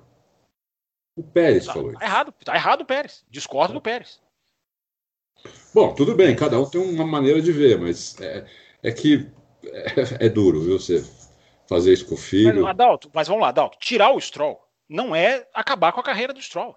Você pode tirar o Stroll, colocar ele de reserva, deixar ele aprendendo, coloca ele em outra categoria. Olha aqui, filho, vai lá, ganha a Indy. A gente derrama um caminhão de dinheiro lá para você na Indy. Depois você volta, você volta com mais, mais Agora, eu preciso, eu diria o seguinte: eu preciso fazer isso aqui funcionar. Eu estou trazendo uma empresa chamada Aston Martin. Eu não estou gerenciando a Stroll Racing. É uma, existe uma, um peso atrás. Tá? Há uma fábrica, há uma montadora que, se não vai entrar fazendo o carro, vai ceder a sua marca. Tem gente pondo dinheiro nisso. Se fosse só ele, era outra história também. Ele tem um consórcio, ele é capitão de um consórcio. É. É, é, é, é eu não consigo. Porque se a gente for por essa linha, Adalto, a gente vai acabar, por tabela, aceitando a Fórmula 1 como um negócio de pai para filho. Já está lá o Latifi na Williams. Daqui a pouco vem o Mazepan, que pelo menos está mostrando alguma coisa na Fórmula 2, embora para mim seja longe de ser grande piloto. É, é, o que eu falei, 10% do grid já é, já está nessa linha. A Fórmula 1 vai se apequenar se for por isso. É, é preciso colocar os melhores. Prepare-se o filho. Não, eu não tenho depois dúvida. o filho é pode é voltar. Toda regra tem exceção, entendeu? Toda regra tem exceção. Eu acho que o Stroll lá é uma exceção. E ele também, vamos, vamos ser sinceros, né? Ele não é mais aquela coisa bizonha que ele era. Ele está ele tá indo. Ele eu melhorou bem. Ele nunca foi, até. Eu acho que ele nunca foi um piloto bizonho. Eu, eu nunca o classifiquei assim. Mas há opções melhores do que ele, Adalto. É isso que eu estou dizendo. O Grande Prêmio da Inglaterra deixou mais, quer dizer, dos 70 anos, deixou mais uma vez claro: o cara vem, senta e anda mais rápido do que ele. Ou seja, é, o, o, a equipe tem que priorizar o melhor nível para ela. É, é, é, é, é Fórmula 1, então precisa se colocar os melhores. Agora, o lugar dele parece hiper garantido mesmo. Eu não estou negando a realidade. Daqui a pouco vai entrar gente falando, você não está querendo enxergar, não. Eu estou. É por estar criticando, é, é, o, é o modo como eu reajo à realidade.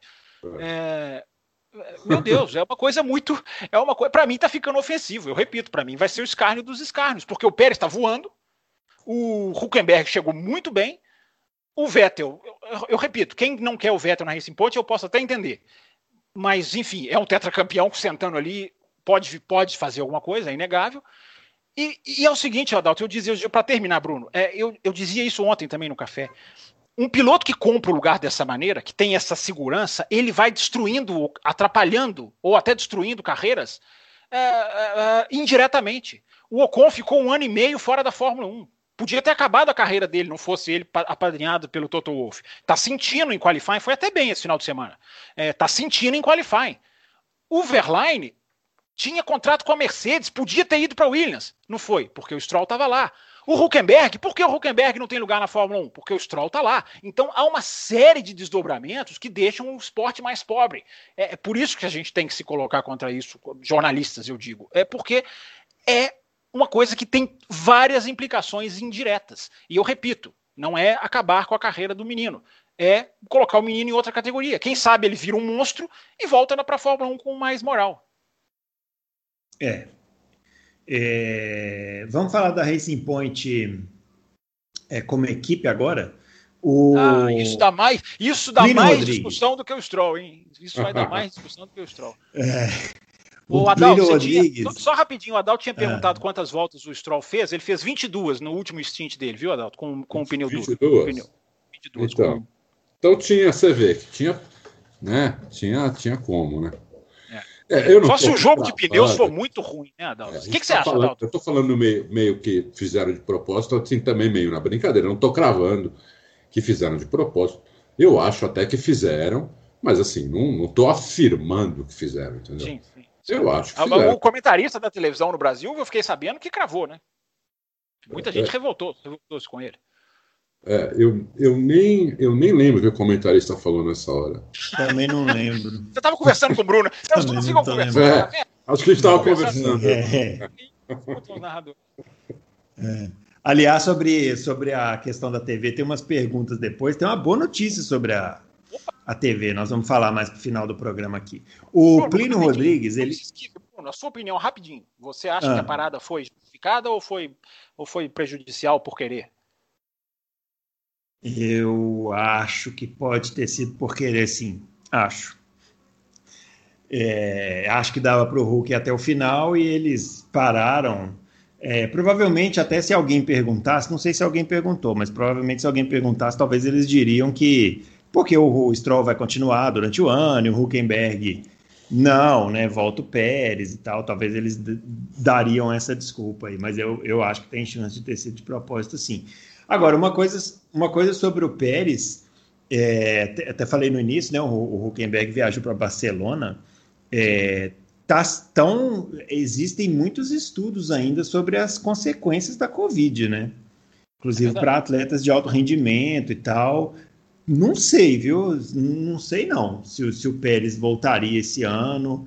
Você acha que ele pode é, não tem, voltar tem, esse ano? Tem, eu acho que pode. Tem, tem, questões assim um pouco complexas, né, da doença que ainda são muito misteriosas. E Fórmula 1 a gente sabe muito bem que a exigência física é gigantesca, né? Mas será que a, a Fórmula gente... 1 vai exigir alguma coisa mais, a mais do que o teste negativo? Eu acho que se, eu acho que se ele der negativo no teste, eles vão liberá-lo, não? não? Ou eles vão exigir algum tipo de, de, Tirando o protocolo, né? Que negócio de sair do carro, é, tantos segundos, é. essas coisas. Eu não sei se eles vão fazer alguma coisa, porque a, a doença está todo mundo aprendendo, realmente, Bruno. Isso aí que você falou, é. eu já vi também. Ninguém sabe se daqui a 10 anos quem teve o vírus vai ter alguma coisa. É, é então. Enfim, né? Mas é, ele está bem, né, não. Bruno? A boa notícia é de que ele, pelo menos ele está é, bem. Né? É, é, tá bem. Mas precisaria fazer exames mais pro, pro, aprofundados, questão de pulmão, né? Enfim, é, não sei. Isso aí é sequela que já, já, já, já é sabido que deixa, né? Em algumas pessoas. Então, é. Deixa uma sequela, compromete, compromete o pulmão pro resto da vida, 20%, 30%, tem gente que até 40%. Isso, isso então, mas é isso varia também de acordo com. É, o... Isso varia de acordo com a carga viral, tem, é, tem várias é, vari... o, o, o sobrenome dessa doença é de acordo com a pessoa. Né? É, é, é, é, a expressão de acordo com a pessoa mata, não mata, é uma gripezinha, não é uma gripezinha. É, é. uma, essa doença é uma loucura. Né? É uma loucura. É. é.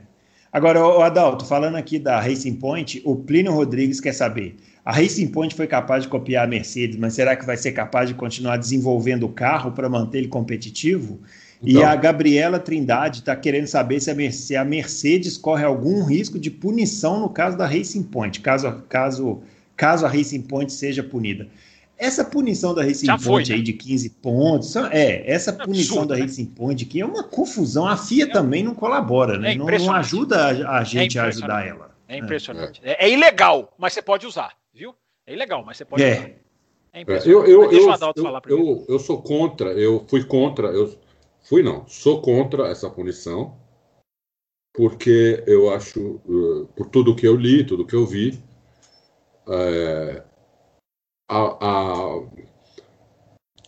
a Racing Point pode comprar, a gente já falou aqui, né? Comprou motor, o câmbio, é, duto de freio comprou, suspensão, né? comprou suspensão também, então tem a mesma suspensão da Mercedes é, do ano passado usa o túnel de vento. Então, né, tudo isso comprado. É, o resto, é, ela pode ter feito um, um, um, carro muito parecido, porque se você tem tudo isso comprado, não, eles puniram por causa do duto de freio. Né? O duto de freio, o que acontece é o seguinte: o ano passado, a Racing Point já usou esse duto de freio, que podia. Então ela comprou o duto de freio para usar o ano passado. Comprou os, os, da, os da frente e os de trás. Projeto. Só que os de trás não deu para ela usar, porque ela usava. Ela, o carro dela tinha rake. A traseira mais alta. Então aquele duto de freio da, da Mercedes era para um carro flat, para um carro plano. Então ela não pôde usar. O que a Renault apelou foi contra os usos dianteiros. Então, o dos dianteiros é, não foi punida por isso, porque ela já usou ano passado. Ela foi punida pelos dutos traseiros, que ela também já tinha comprado ano passado. Só não tinha usado por causa do reiki no carro. Então, para mim. a regra também, né, Adalto? Teve a, o freio passou a ser listed part a partir desse ano. Né? Isso. Fora que passou a ser a partir desse ano. Se ela comprou o ano passado, então acho que ela não tinha que ser punida. Aí a, a FIA inventou uma punição não técnica, esportiva, mas vai, ela vai continuar podendo usar. Eu não entendi, não entendi essa, essa, essa. É um absurdo. É, é, é igual da Ferrari, é um absurdo. É, esse veredito, é, veredito. Você não pode fazer o que você fez, mas pode continuar usando. A Isso. peça que poderia ter feito. É incrível. É, é um veredito bem absurdo, né? Bem absurdo, que a, a, algumas outras equipes falaram que iam apelar, e hoje a McLaren pulou fora dessa apelação. É, ficou só a Ferrari. A Ferrari apelou. A Renault também. É. Agora, durante a tarde, a Renault disse que vai também. A Renault também. É. A McLaren pulou fora. Tem até uma pergunta aqui do, Gustavo, do Gustavo Parreiras, que ele pergunta para nós, né? Se a McLaren pulou fora, pensando na parceria com a Mercedes, eu acho que sim, eu acho que sim. Eu acho eu... que foi total, total, é, total. Acho que não, não, Ou os advogados perceberam que, pode, que o, per, podiam perder muito dinheiro na justiça. Não sei, talvez uma soma das duas coisas, mas acho que mais um, na questão da, da, da parceria com a Mercedes. E a Mercedes pode, poderia até ser responsabilizada, mas não foi. né? Porque, é, na verdade, como eu acho que não deveria, não deveria ter punição, nem para a Racing Point, quanto mais para a Mercedes. Mas já que puniram a Racing Point com essa, com essa multa, com essa perda dos pontos de uma corrida, é, alguém pode falar, ué, mas e a Mercedes que vendeu? Não, não pode ser punida também? E aí a FIA é igual a bunda de nenê, você nunca sabe o que vai sair de lá, entendeu? Então é difícil. Eu, eu, Para mim está tudo errado. Essa é... é Pode ir, Fábio. Vamos lá, Bruno. É... Esse assunto é delicado, esse assunto vai dar muita conversa, esse assunto envolve um debate sobre o futuro da Fórmula 1, né, porque vai ter que ser decidido o que, que pode e o que, que não pode. O freio é uma desculpa para entrar no assunto. O freio é. Eu acho que a Renault foi precisa, porque ela puxou, é como se ela jogasse uma, uma, uma, uma isca para pescar um peixinho, mas sabendo que quem vai morder é um peixão. Então eu acho que eles foram precisos porque eles pegaram o freio, calcularam que o freio tem uma parte visível, que se a parte visível é igual, como que eles vão justificar que a parte invisível é igual? E aí começou toda essa questão, como o Adalto falou. Aí agora a equipe alega que comprou no ano para usar no outro, que o regulamento foi mudado durante. Aí são questão de, aí é questão de advogados. É, mas o freio é o, a, a pontinha da coisa. A questão é o carro. O carro copiado carro comprado. Né? E o carro que é, é uma Mercedes. É, eu acredito que o carro é, é. Isso aí é aquela coisa, né? Sem informação, a ponderação jornalística sempre convém pôr o asterisco. É, eu trago sempre a informação aqui toda semana do Hobbs Medley antes da confusão estourar, porque agora as declarações são outras. Agora, não, peraí, não posso falar, não sei. Mas antes da coisa estourar, o Rob Smedley falou: não se copia carro com foto. Eu concordo plenamente com ele. A gente já ligou os pontinhos aqui no Loucos por Automobilismo. É uma empresa que tem a parceria com a Mercedes, que usa motor Mercedes nos carros de rua, que, que usa o túnel de vento da Mercedes. Eu não consigo ligar esses pontinhos e achar que a Racing Point não pegou esse carro. A questão é: isso vale? Isso vai ser permitido? Isso não vai ser permitido? As equipes vão para o Tribunal Internacional. É, é, agora a coisa vai para uma instância fora da Fórmula 1. Isso é uma coisa também importante de se lembrar.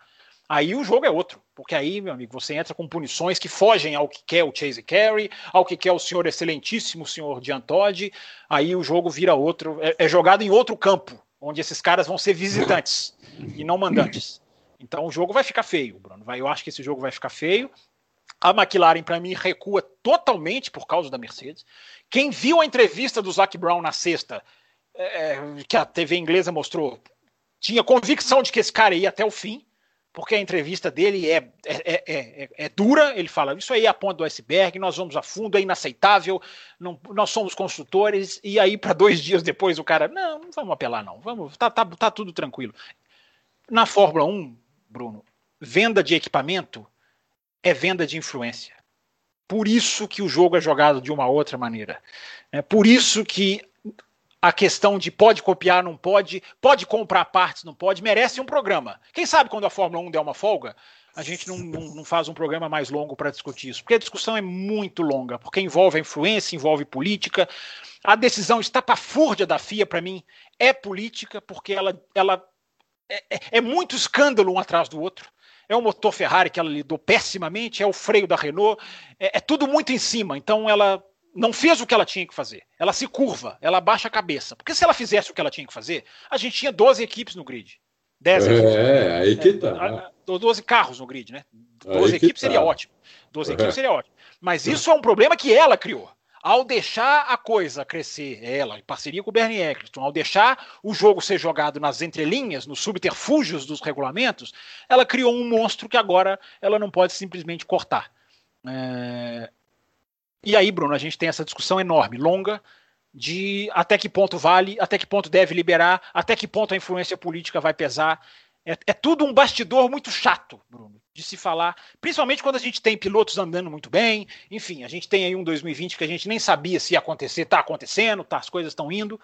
Mas é um assunto chato, a gente tem que tratar. É bastidor, é polêmica, e a gente vai ter que ficar de olho, porque eu acho que vai passar muita coisa ainda aí nessa, nesse, nesse loucos pro automobilismo daqui para frente. Muito bem. assunto que com certeza traremos, mas como o Fábio bem falou, quando der uma folga, né? Porque tá, tá dureza a Fórmula 1. Mas vamos lá. Ó, vamos, daqui a pouco a gente volta, tem mais algumas perguntas de Fórmula 1 para a gente encerrar o programa. Mas vamos falar da MotoGP. O... Tem, porque tem pergunta da MotoGP, né? Opa, que bom! Uma coisa tão rara, né? Então vamos trazer aqui o Josep Ziz. Vejam, senhores, hein? Que nome é, interessante. Ele quer saber o seguinte: vitória da KTM, ausência de Marques e um quartararo discreto. Podemos dizer que temos um campeonato imprevisível? Fábio Campos, começa aí falando. Começo eu? É... É. Olha, o que a gente viu na MotoGP esse final de semana, eu vou, eu vou tentar fazer, transferir para o ouvinte de Fórmula 1 exatamente a proporção do que aconteceu. A, a MotoGP esse final de semana viu a pole, é como se a Fórmula 1 visse uma pole da Haas e uma vitória da Renault. É, é, a proporção é parecidíssima. Se você analisar quem, quem fez a pole, onde está a moto tecnicamente de quem fez a pole e onde está a fábrica que ganhou pela primeira vez depois de voltar há, há pouco tempo para a categoria. Então, todo esse ar é, muito é, ótimo de se respirar, é, mas respondendo ao Josep diretamente, sim, nós temos um campeonato imprevisível, porque a gente não sabe quando o Marques vai voltar. O Marques se arrebentou de novo, arrebentou a placa de, de que estava sustentando o osso dele. É, é, vocês lembram do Montoya? Que disseram uhum. que ele estava jogando tênis e, e, que na verdade disseram que ele caiu de moto na quadra de tênis. Era o jeito mais, mais amigável de dizer porque era uhum. estão dizendo a mesma coisa do Marques. Ele tem uma pista em casa. Então estão dizendo ele estava praticando ele estava tentando voltar se arrebentou. A declaração é de que ele foi abrir uma porta e rompeu o, o... mas ninguém está acreditando nisso. A TV inglesa foi abrir a porta da pista. Não. e tem uma previsão quando ele volta Olha, ele passou por outra cirurgia, é, é, talvez na Áustria, é porque tem duas Áustrias, né? Então, assim como a Fórmula 1, já nesse final de semana, e depois vão ter Áustria e Estíria também. Até os nomes vão ser iguais. Uhum. É, então, numa dessas duas, é, é, pode ser que ele volte. Mas ele, ele não sabe se quando vai voltar e, e como vai voltar. É, uma KTM, uma, uma KTM que agora surge como, como uma moto que vai correr em casa, né? Que é Red Bull aqui, final de semana da Red Bull, né? Porque é Red Bull KTM a equipe. É, um Quartararo com uma Yamaha que não tem velocidade de reta. Mais uma vez esse final de semana, mesma coisa. E, e sentiu numa pista que tem mais reta. Um Maverick Vinhales que não dá para contar com ele. Não dá para contar com ele, não é material para ser campeão do mundo. Um Valentino Rossi que tenta voltar a ser o que era no sofrimento. Você está certíssimo, Giuseppe. Nós temos um campeonato hiper aberto nesse 2020. Não sei se o Adalto concorda. Eu concordo, eu concordo. Eu vi a corrida também primeira metade muito boa, depois, depois não muito, né? É, pô, o cara ganhou terceira corrida dele, né? Terceira corrida dele, é o Brad Binder. É. Ganhou é um com autoridade. Sul-africano. Sul-africano. É, sul-africano. Ganhou com autoridade. É, não entendi o que aconteceu com a Yamaha, porque não andaram nada. O, o Quartararo chegou quem? Quinto ou sexto? Quer dizer, é, não é uma pista também tão de alta assim, né, meu? Não é para acontecer isso, entendeu? Uh, eu não entendi. O, chegou o em sétimo. Foi O Quartararo chegou em sétimo? Sétimo. Vou até abrir o resultado aqui. É. É, é. Mas é porque tem mais reta, né, Adalto? Eu acho que a deficiência deles de reta. É, é, eu estava vendo as velocidades, o, o, Speed Trap, né? A gente está trazendo os Speed Traps aqui toda semana. O Adalto trouxe da Fórmula 1 semana passada. E eu acho que em todos os que a gente está trazendo, nós vamos chegar à mesma conclusão, de que andar, andar rápido faz mal. Os mais lentos serão os primeiros, porque a Yamaha, no, na, nas velocidades finais, é, é, é, também mais lenta em Jerez. Né? Ganhou, mas sendo mais lenta, como, a McLaren, como o Adalto informou que a Mercedes foi em Silverstone no final de semana passado. É, nesse final de semana isso quebrou. Nesse final de semana eles sentiram. Eu acho, Adalto, para você continuar, que é porque a pista tem muita curva, mas tem muito mais reta do que Jerez. É. É, você vê, mas o que, que aconteceu com o Quartararo? Porque o companheiro de equipe dele chegou em segundo. Né? Eles escolheram pneus diferentes, né? eles foram com confi... Pode ter sido isso. Tô só, tô só tentando apimentar a discussão. Deve ser, não, deve ser, deve ser, deve ser o lance de pneu. Porque o, o, o Morbidelli no começo abriu pra caramba. Sim. Né? Depois é, de umas, sei lá, oito voltas, ele começou a, a perder, a perder tempo. quando o Brad Binder foi, foi, foi passou como quis e abriu dele também. E o Zarco não conseguia chegar também, então ficou os três primeiros ficaram ficaram meio distantes um do outro. E o pessoal foi passando por cima do Quartararo, entendeu? Que acabou chegando só em sétimo. É, foi uma surpresa a, a, a, a KTM ganhar. Olha, eu vou te falar, meu. Porque andava muito atrás, meu. É, é, como se a Renault ganhasse, por isso que eu fiz a comparação com a Renault. É quase é. como se a Renault ganhasse. Que é uma fabricante, é uma montadora, voltou há pouco tempo, está apanhando, mas está evoluindo, né? Evolui mais do que a Renault, muito mais, ano é. após ano. Isso aí é, é, é, é, preciso ser dito. E é uma fabricante especializada em moto fora de estrada, né? Sim, sim. Não é uma, não é uma, não é uma, sabe, não é uma Honda, uma Yamaha, uma, uma Suzuki, até uma Ducati, que são motos, né, principalmente Ducati, são motos feitas para corrida quase, né? Moto de uma Ducati é uma moto de corrida. Né? E, falando em Ducati também, meu, o que aconteceu com a Ducati? a Ducati é a Ferrari, né? Em todos, em vários aspectos, né? Na cor, Meu na Deus pista, na terra. É, ah. é, impressionante, é impressionante. Tem um, tem um problema de aceleração, de saída de curva que invernou, né? Não sei se fala Bernou, é B-R-N-O o nome da pista, né? É, não sei. Bruno, Acho chama que é Bernou mesmo. É. É, mas eles têm. A, a, porque não dá para falar esse nome é, de outro jeito. É, tem que ser Bernot, né?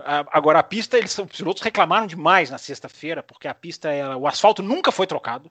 A pista é antiga, a pista é cheia de ondulação, e, e a TV inglesa foi mostrando assim as ondulações. Pegou umas, umas curvas em câmera lenta, e a Moto 3, as motos da Moto 3 quase que quicando, e a Moto 3 é uma, quase que uma bicicleta. É, é. E até, até as, as motos da Moto 3 sentindo sentindo os bumps né, da pista. E é engraçado que a MotoGP sempre põe a culpa na Fórmula 1, né? E na verdade a MotoGP até tem razão, porque o carro de Fórmula 1 destrói o, o asfalto mesmo. É um, é um, peso de um tanque quando o carro de Fórmula 1 está em alta velocidade. Mas em Bernou não funciona, porque não tem Fórmula 1 lá. Então não dá para culpar a Fórmula 1 nesse caso. E, e, a Ducati sentiu muito isso, porque a Ducati precisa de uma coisa assim, de um asfalto estável para ter uma, uma estabilidade em saída de curva. E embora os arcos com uma moto, aí é aquele negócio, né? A moto dos arcos é de 2019. É uma Ducati. Só que lá o desenvolvimento não é a regra do jogo. Então, uma moto de 2019 consegue encarar a moto de 2020. Está lá o Zarco no pódio. Foi lá o Zarco fez a pole. Por isso que eu comparei com a Haas, porque é um, é, é, é, um, é, um, é, um, é um satélite da Ducati, é um satélite da fabricante. E fez a pole. Então, tem, tem sério, vários elementos interessantes na MotoGP que nesse final de semana culminaram com um pódio absolutamente imprevisível. Binder ganhando. Né? Binder ganhando, Morbidelli. Esse cara ficou rico, rapaz. É, esse, esse piloto, Adalto, eu já vi uma corrida desse piloto na Moto 3, em que ele, em Jerez, em que ele, de último, saiu ultrapassando todo mundo e ganhou a corrida. Eu nunca vi em motos uma, uma, uma, até hoje eu acho que é a moto, porque não, não, é, não, é, não é possível o que ele fez numa corrida em Jerez há, há 4, 5 anos atrás. É, 3, 4 anos atrás, não me lembro o ano qual foi. Agora, é um fenômenozinho mesmo, porque chega na MotoGP com três corridas. O, o, o, o Paul Spargaró, que é o companheiro dele, foi contratado pela Honda. Aliás, a Honda, hein, Adalto? Pela primeira vez em mais de 30 anos, as duas últimas posições do grid. A Honda fazendo, fechando o grid. É uma coisa absolutamente impressionante. É uma equipe que devia chamar Mark Marques Racing, né? Ao invés de é. chamar Honda Racing. é, não foi fácil. Muito bem. Então, Mais alguma coisa aí da moto? Quem, apostou nesse cara ficou rico. E deixa eu contar uma coisa para vocês. Sabe que uns 40, 50 minutos antes de começar a corrida de Fórmula 1, hum. eu entrei lá no, na casa de aposta, estava pagando apostou, 16. Você apostou no Stroll? Tava pagando 16 no Verstappen, rapaz. E eu não tive coragem. 16 é bom coragem. ou ruim? Para quem não entende nada. 16, 16 é bom, 16 vezes o que você aposta, pô. Ah, tá, 16 por 1, tá. 16 por é. 1. É, e eu não tive coragem nem de pôr cenzinho nele, mas é, você vê, né? Quem pôs mileta assim. pegou você 16 pau. já assim. foi mais corajoso. Então, ô, ô, ô, Bruno, só para encerrar então o MotoGP, já corre nesse final de semana na Áustria, o campeonato está muito interessante, a gente tem uns, umas boas surpresas, como o Alex Rins, que arrebentou o ombro e chegou em quarto nessa corrida, está numa situação que ele não pode cair, os médicos já disseram que se ele cair é perigosíssimo dele romper de novo. E ele mesmo, mesmo assim chegou em quarto, pressionando o Zarco. É, o Rossi está recuperando a fórmula, o, o, a fórmula, a fórmula não. Talvez a fórmula, né? A fórmula do sucesso. É. O Maverick Vinales é uma enorme decepção. Era o cara que tinha que estar tá engolindo pontos para tentar frear o Marques quando o Marques voltar. E foi muito mal nesse final de semana. Enfim, Bruno, teve mais gente caindo, infelizmente, os caras estão caindo, se machucando. Dessa vez foi o, o, o Francisco Banhaia que caiu, quebrou a perna, enfim, não, sabe, não sabemos quando volta. Então o, o campeonato está muito imprevisível, pro lado bom, pro lado ruim. Mas as corridas estão legais de se assistir. Nesse final de semana tem Áustria. Em Áustria, normalmente, é corrida decidida na última curva, na última volta. É, fica, todo mundo que gosta de moto fica ligado, porque tá, tá interessante. E pela primeira vez em 15 anos a gente não sabe quem vai ganhar o campeonato. Perguntar uma oh. coisa pra você, Fábio. Ah. O, Vamos lá. O, você acha que foi justa a punição? Acho um absurdo do Zarco, né? É. Achei uma das coisas mais. Essa foi nível de Fórmula 1. Há muito tempo na Fórmula 1, desde o Canadá, eu não vejo, do ano passado, eu não vejo uma coisa tão absurda. Porque ele tá, ele tá por dentro, tá certinho na linha dele, não sei se você Isso. concorda. O outro vem fechando, pô, o Espargaró vem fechando. É. Na pior das hipóteses, é um acidente de corrida. Agora, ele contornou a punição, né? Porque tem um traçado que ele tem que fazer para pagar a punição. Ele foi preciso, ele contorna em cima da linha, ele não perdeu posição. No final das contas, não fez nenhuma diferença. Mas eu achei um absurdo a, a punição, uma das coisas mais escandalosas. Eu também achei um absurdo. Quando o cara caiu e come, começou a olhar para a câmera e colocou, colocar, os braços, os falei, braços, né? É. Eu falei, você tá brincando? A culpa foi sua, meu. É porque o piloto reage assim, né? O que, que, que ele tá é. fazendo? O que, que, ele, o que, que ele fez? Enfim, mas é. Ah, na adrenalina, né? Na adrenalina. É. Aí é. quando puniram, puniram o Zaco, eu falei: esse cara tá de brincadeira, estão aprendendo lá com a FIA, não é possível. É, foi um horror. Foi, foi muito. Até o pessoal da TV inglesa, hein? Eu que sempre falo, os caras da TV inglesa são muito comedidos, não são críticos. Até os comentaristas da TV inglesa falaram: é, é, precisa de piloto comandar. Eles falaram isso, precisa de pôr piloto para julgar, porque esses caras que estão julgando não são pilotos, não podem ser pilotos. É. Enfim. tá, Estamos estourando Bom, aqui para deixar o âncora bem bravo. Vamos lá. É, vamos lá. O, a gente tem que falar da Fórmula E rapidamente. Nós temos uma pergunta internacional aqui, como não podemos falar da Fórmula E? O João Barata está falando que ouve desde o primeiro episódio, mas raramente pergunta, Opa. mas agora está aí então, perguntando. Então é, então é dos quatro costados também. Dos quatro costados e, inclusive, está lá no, em Portugal, dizendo aqui que já tem Opa. os bilhetes para o GP de Portugal. E ele quer que a gente comente sobre o título do compatriota dele, o Antônio Félix da Costa. E queria saber, e quer saber também se ele seria um bom nome aí para o programa da Red Bull, é, já que já a, foi, a né? equipe está com. É, pois é, se, se não seria o caso de voltar, né? Como fizeram com Hartley, por exemplo. É, eu, eu, olha, vou, vou falar para vocês. A, foi, inter, foi até interessante o, o, que a, o que fez a Fórmula E para conseguir tá fazendo, né? o campeonato. É, tá, tá fazendo, fazendo pra... acabou ainda, né? É, mas assim, para o trabalhador brasileiro é impossível, né?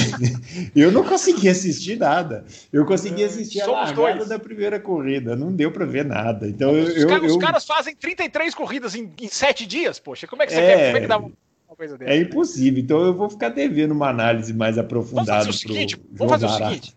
Anota ah. aí você que é um para semana que vem, que aí o campeonato já vai ter acabado mesmo, porque tem corrida é, na quarta. A comenta, aí é. a gente volta em arredonda, mas só para não deixar o, o, Como é que é o nome dele, Bruno? Desculpa. João Barata. João Barata, é, eu sempre achei o Antônio Félix da Costa, queria até ouvir o Adalto, eu sempre achei o Félix da Costa um ótimo piloto. É, nas categorias de base que ele passou, ele não decepcionou. Não sei exatamente porque a Red Bull liberou, a Red Bull tem lá os seus critérios, enfim. É, Acho que a dupla da Teixeira é uma dupla excelente. Tanto o Verne, eu acho que merecia mais, mais chance na Fórmula 1, embora tenha ficado três anos, não é nenhum coitadinho, mas não foi mal. E o, o, o, o, Félix da Costa é um cara que eu queria ver na Fórmula 1, viu? Mas a Fórmula 1 tem muito lugar para filho do dono, então tá vendo? Esses caras não têm vaga para correr.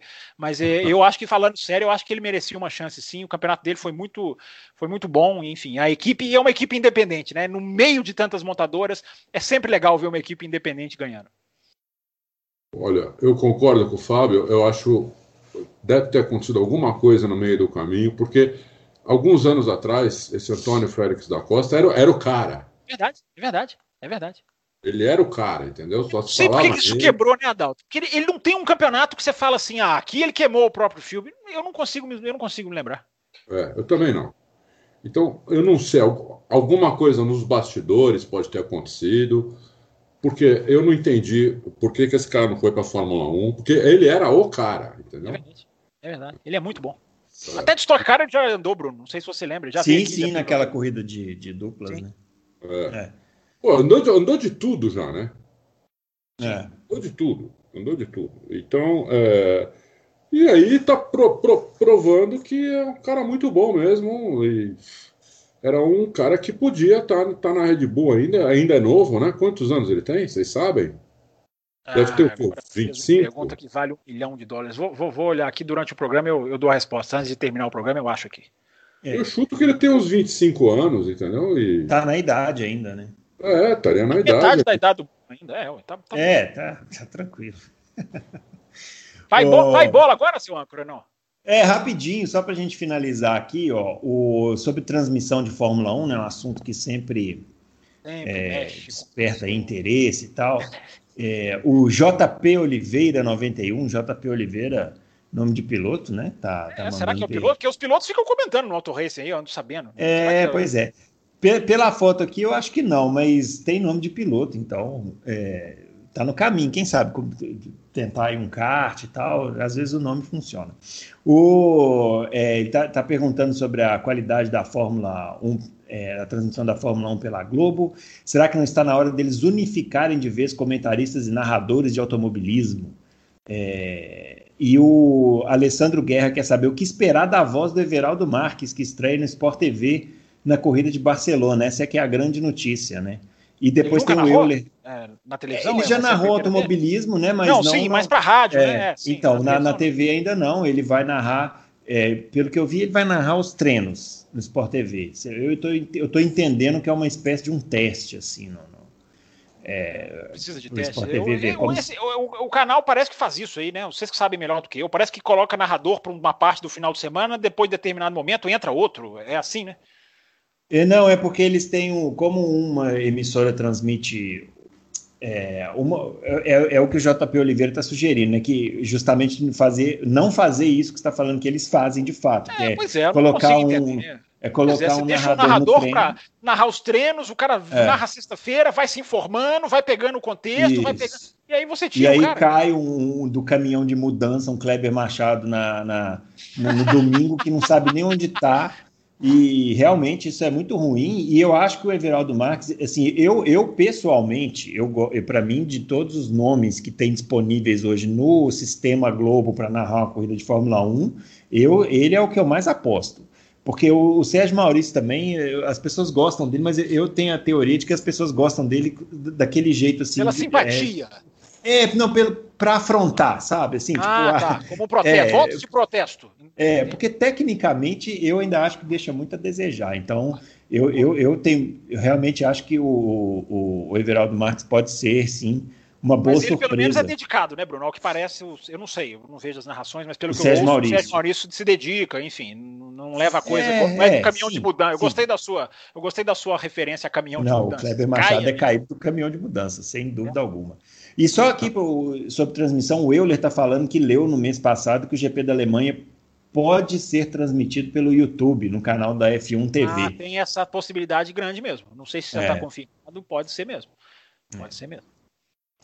Só aqui, ó, Adalto, Adalto, antes de você falar, Antônio Maria de Melo Breiner Félix da Costa. É o nome todo dele. 28 hum. anos ele, ele possui, Adalto. Já vai fazer 29 agora, no final de agosto.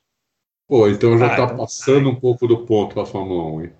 Mas ainda dá, dá, dá para pelo menos fazer tá um voltando. O Alonso está é, voltando, ora, ora pois. É, verdade, ora pois. Verdade, é, é. Ô, Adalto, aqui nas perguntinhas pai e bola aqui para a gente finalizar, fala um pouquinho sobre essa questão do acordo da Mercedes com a Liberty. O Davi Santos está perguntando, você pôs uma notícia aí no final do dia, né?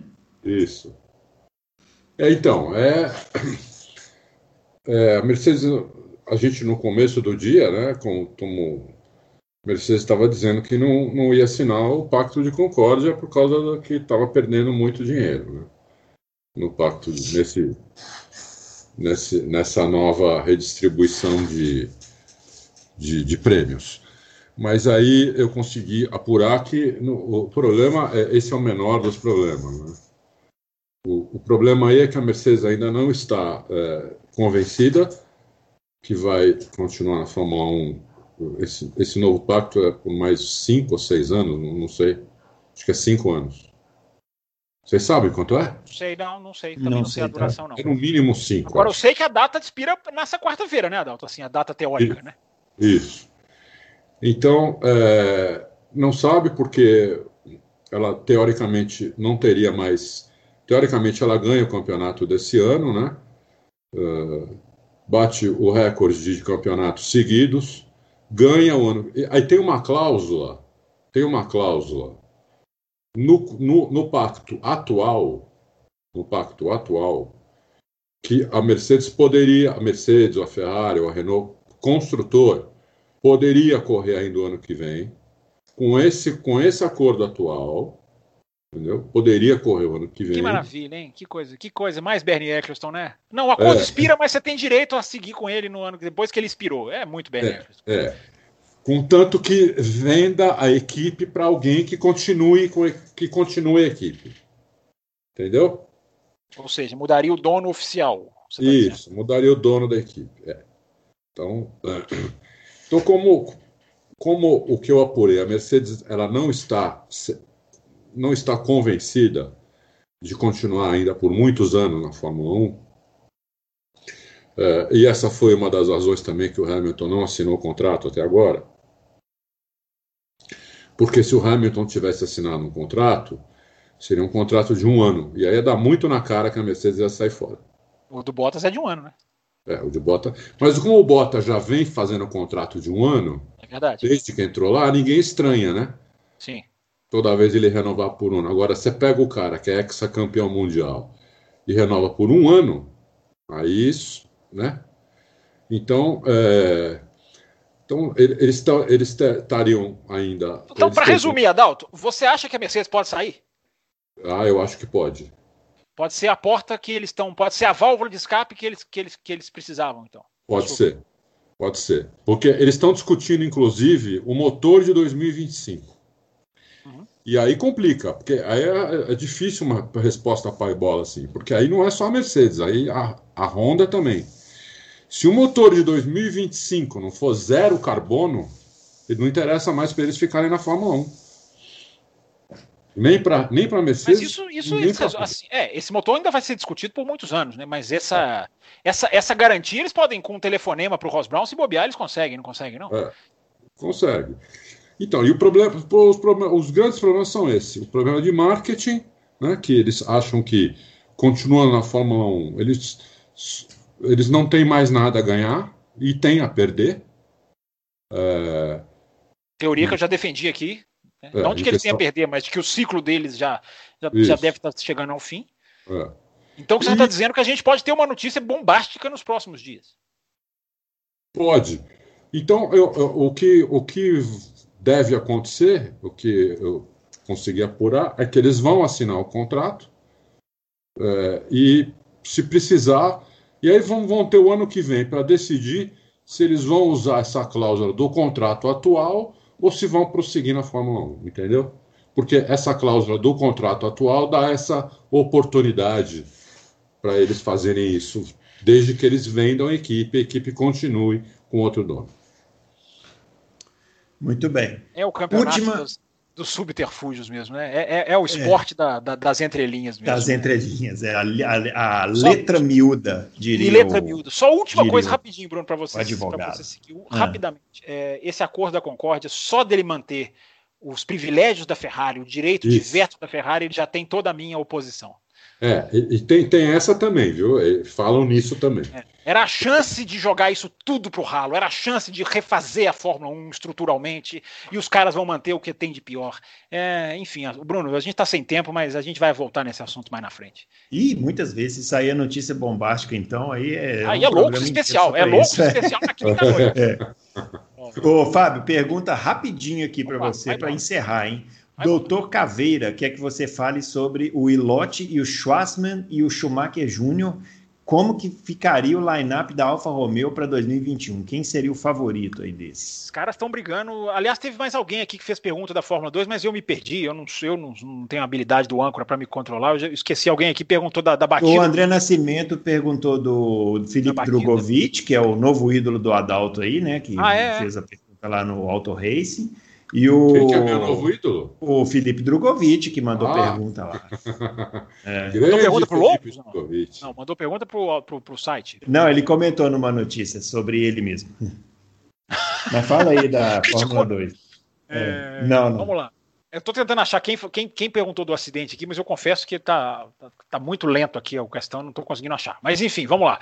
É, tá uma briga de foice, porque os caras são Ferrari, né? O Wilot, o Schwartz, foi o, Foi o Siegfried, perguntou aqui o na Siegfried, Fórmula 2. Ah, Siegfried é, é, é, é ouvinte das antigas também. E, é. enfim, é, eu acho que quem ficar na frente vai ter uma grande oportunidade, vai ser meio que a matemática, a não ser que a Ferrari esteja identificando ali alguma coisa que a gente não, não viu, né, de, de, de, feedback do piloto, de desenvolvimento, de cabeça, de reunião, essas coisas que a gente não vê, né, que a equipe vê e que também acaba pesando, né? Então, mas é, a turma é boa, a turma é boa. É, isso é que é importante. A briga está muito boa, porque o Schwartzman estava 20, 30 pontos antes de chegar na Inglaterra não se acertou nas quatro corridas de Silverstone praticamente. Naquele se acertou, ele bateu com o um companheiro de equipe. Ou seja, o campeonato se abriu de novo, tá todo mundo embolado no, na disputa pelo título. O Aylot chegou, o Aylot rodou no final de semana passado e assumiu a liderança, não conseguiu. Esse final de semana, enfim, conseguiu assumir a liderança. Tem o Lungard da Renault, esse menino vai pôr uma pressão no Ocon se ele continuar andando assim, o Ocon vai, vai sofrer pressão ou em 2021 ou 2022, não sei quando, porque ele está indo muito bem e ele, e ele é da Renault o Lungard, é dinamarquês, se eu não me engano. Meu Deus, me fugiu a nacionalidade dele aqui, eu acho que é. é mas enfim, é, é, é, ficar de olho nessa turma. A, a, Ferrari tem essas três opções: tem o Aylot, tem o Schumacher, que está mal, o, o Mick, embora né, tenha conseguido um bom segundo lugar nesse final de semana, mas está muito atrás na tabela, e, e o Schwartzman. Todos são pilotos Ferrari. O Armstrong ficou um pouquinho para trás, o filho do Alesi, não, enfim, não é, não é do, do mesmo nível. É, e aí, vamos ver. O, é, vamos resumindo, o campeonato da, da, Fórmula 2, vamos assistir, porque está valendo sim, quase que na prática, uma vaga na, na Alfa Romeo, ou no lugar do Raikkonen, ou no lugar do Giovinazzi. Adalto, o, o, só corrigindo aqui, o Siegfried, ele, pergunt, ele falou para ele falou da transmissão da Fórmula 2 pelo YouTube, ele está protestando, na verdade. Tem que incluir a transmissão isso. da Fórmula 2 no YouTube. Isso mesmo. E ele, só para finalizar, Dal, você tem. A Fórmula 2 estava no YouTube, enfim. É, eu, eu não sei também. É, ele ele está pedindo a Dalton, mas aí você vai ter que ser assim cirúrgico. E ele está perguntando por que o DAS não está sendo usado e se ele não eliminaria os problemas de pneus da Mercedes. Quero ver se você conseguir responder isso. Porque o, o, o DAS esquenta o pneu. O Ou DAS seja, é tudo que eles não precisam, né? É tudo que eles, por enquanto, não precisam. É, é eles usaram na, na, nas voltas de aquecimento de pneu lá na Áustria.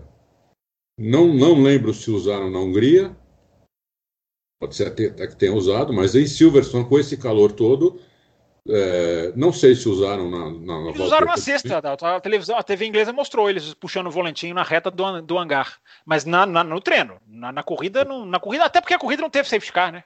É, na, é então, durante a corrida eles não estão usando por causa disso. Na hora que esfriar o tempo, que vai ter corrida, né, em outubro, novembro e provavelmente em dezembro, janeiro, fevereiro, podia fazer 30 corridas esse ano, né? Ia até. É, então, é, lá para outubro, corrida na Europa, provavelmente vão usar até na corrida, porque é frio. Né? É frio. Então, eles vão usar sim. E achei, é rapidinho, eu achei que foi hum. o Fernando Jimenez, tá? Que perguntou sobre a batida do Mick Schumacher com. Ah, é, o Fernando Jimenez. Perguntou de quem é. foi a culpa e eu não sei de quem foi a culpa. Fernando. O, o Schwarzman estava atrás, né? Agora o, o Mick Schumacher pede desculpa no rádio. Enfim, é, é, eu acho que foi um acidente bobo dos dois. Foi, os dois deram uma, uma, uma, chance ali bem. E, e o Tsunoda ganhou a corrida. E a gente ouviu o hino mais lindo que eu acho que existe no mundo, que é o hino do Japão. Eu sempre adoro ouvir. Então, ele, ele acabou ganhando por causa da batida dos dois. Muito bem, tá aí então gostos musicais revelados. A gente vai chegando aqui ao final. Bruno Alves, agradecendo o pessoal que mandou pergunta, não conseguimos passar. O Bruno Alves, hum. o deixa eu ir pegando aqui os nomes. Protomano, tentando, André Protomano. Siqueira, Protomano, o Rainer Patrick, Marcelo BP, Jonas Moraes, Marçal Kawai Prado. Todo mundo mandou pergunta. Aura Drummer mandou Otávio, pergunta de mulher você devia ler sempre. Elas merecem Não, todo, todo o privilégio aqui no nosso programa. É, é o Éder Rodrigues. Otaku Lida Gameplay Gabriela. BR. Esse aqui tem um nome, ó, Otaku Gameplay BR. Também mandou Esse mensagem. quer saber por que você não está mais no Power Ranking. É, fui expulso. Deixa eu ver. Juliano Bittencourt, Pinter, Carlos Márcio. É isso aí, pessoal. Chegando ao final. PHF1, ah, Danilo Duarte. Muito bem, é isso aí. Romeu Acho Silva que... Las Casas. Romeu Silva Las Casas. Igor Igor Árabe, Alberto Amorim, Berto Loquico. Tem que ler nesses nomes devagar, porque daqui a pouco é, aparece o doutor Jalim aqui e pega na curva. é. Mas é isso, pessoal. Muito obrigado a todo mundo que mandou pergunta. A gente tentou ler de todo mundo, mas eu acredito que mesmo quem a gente não leu a pergunta é, na íntegra, a gente acabou respondendo aí. Senão a gente vai entrar na Se página. você não foi, se não leram a sua pergunta, critique o âncora. É, critique é. o âncora. Isso. Tudo é culpa Xinga dele. Ele. É isso aí. Muito bem. Pessoal, um grande abraço aí para você. Semana que vem a gente volta. Tem mais corrida de Fórmula 1, tem corrida para caramba. A gente vai ter corrida, muita corrida aí. MotoGP. E... MotoGP, Fórmula E, Fórmula 1. Semana que vem a gente volta então com a edição 66. Um grande abraço para todo mundo e até lá. Pronto.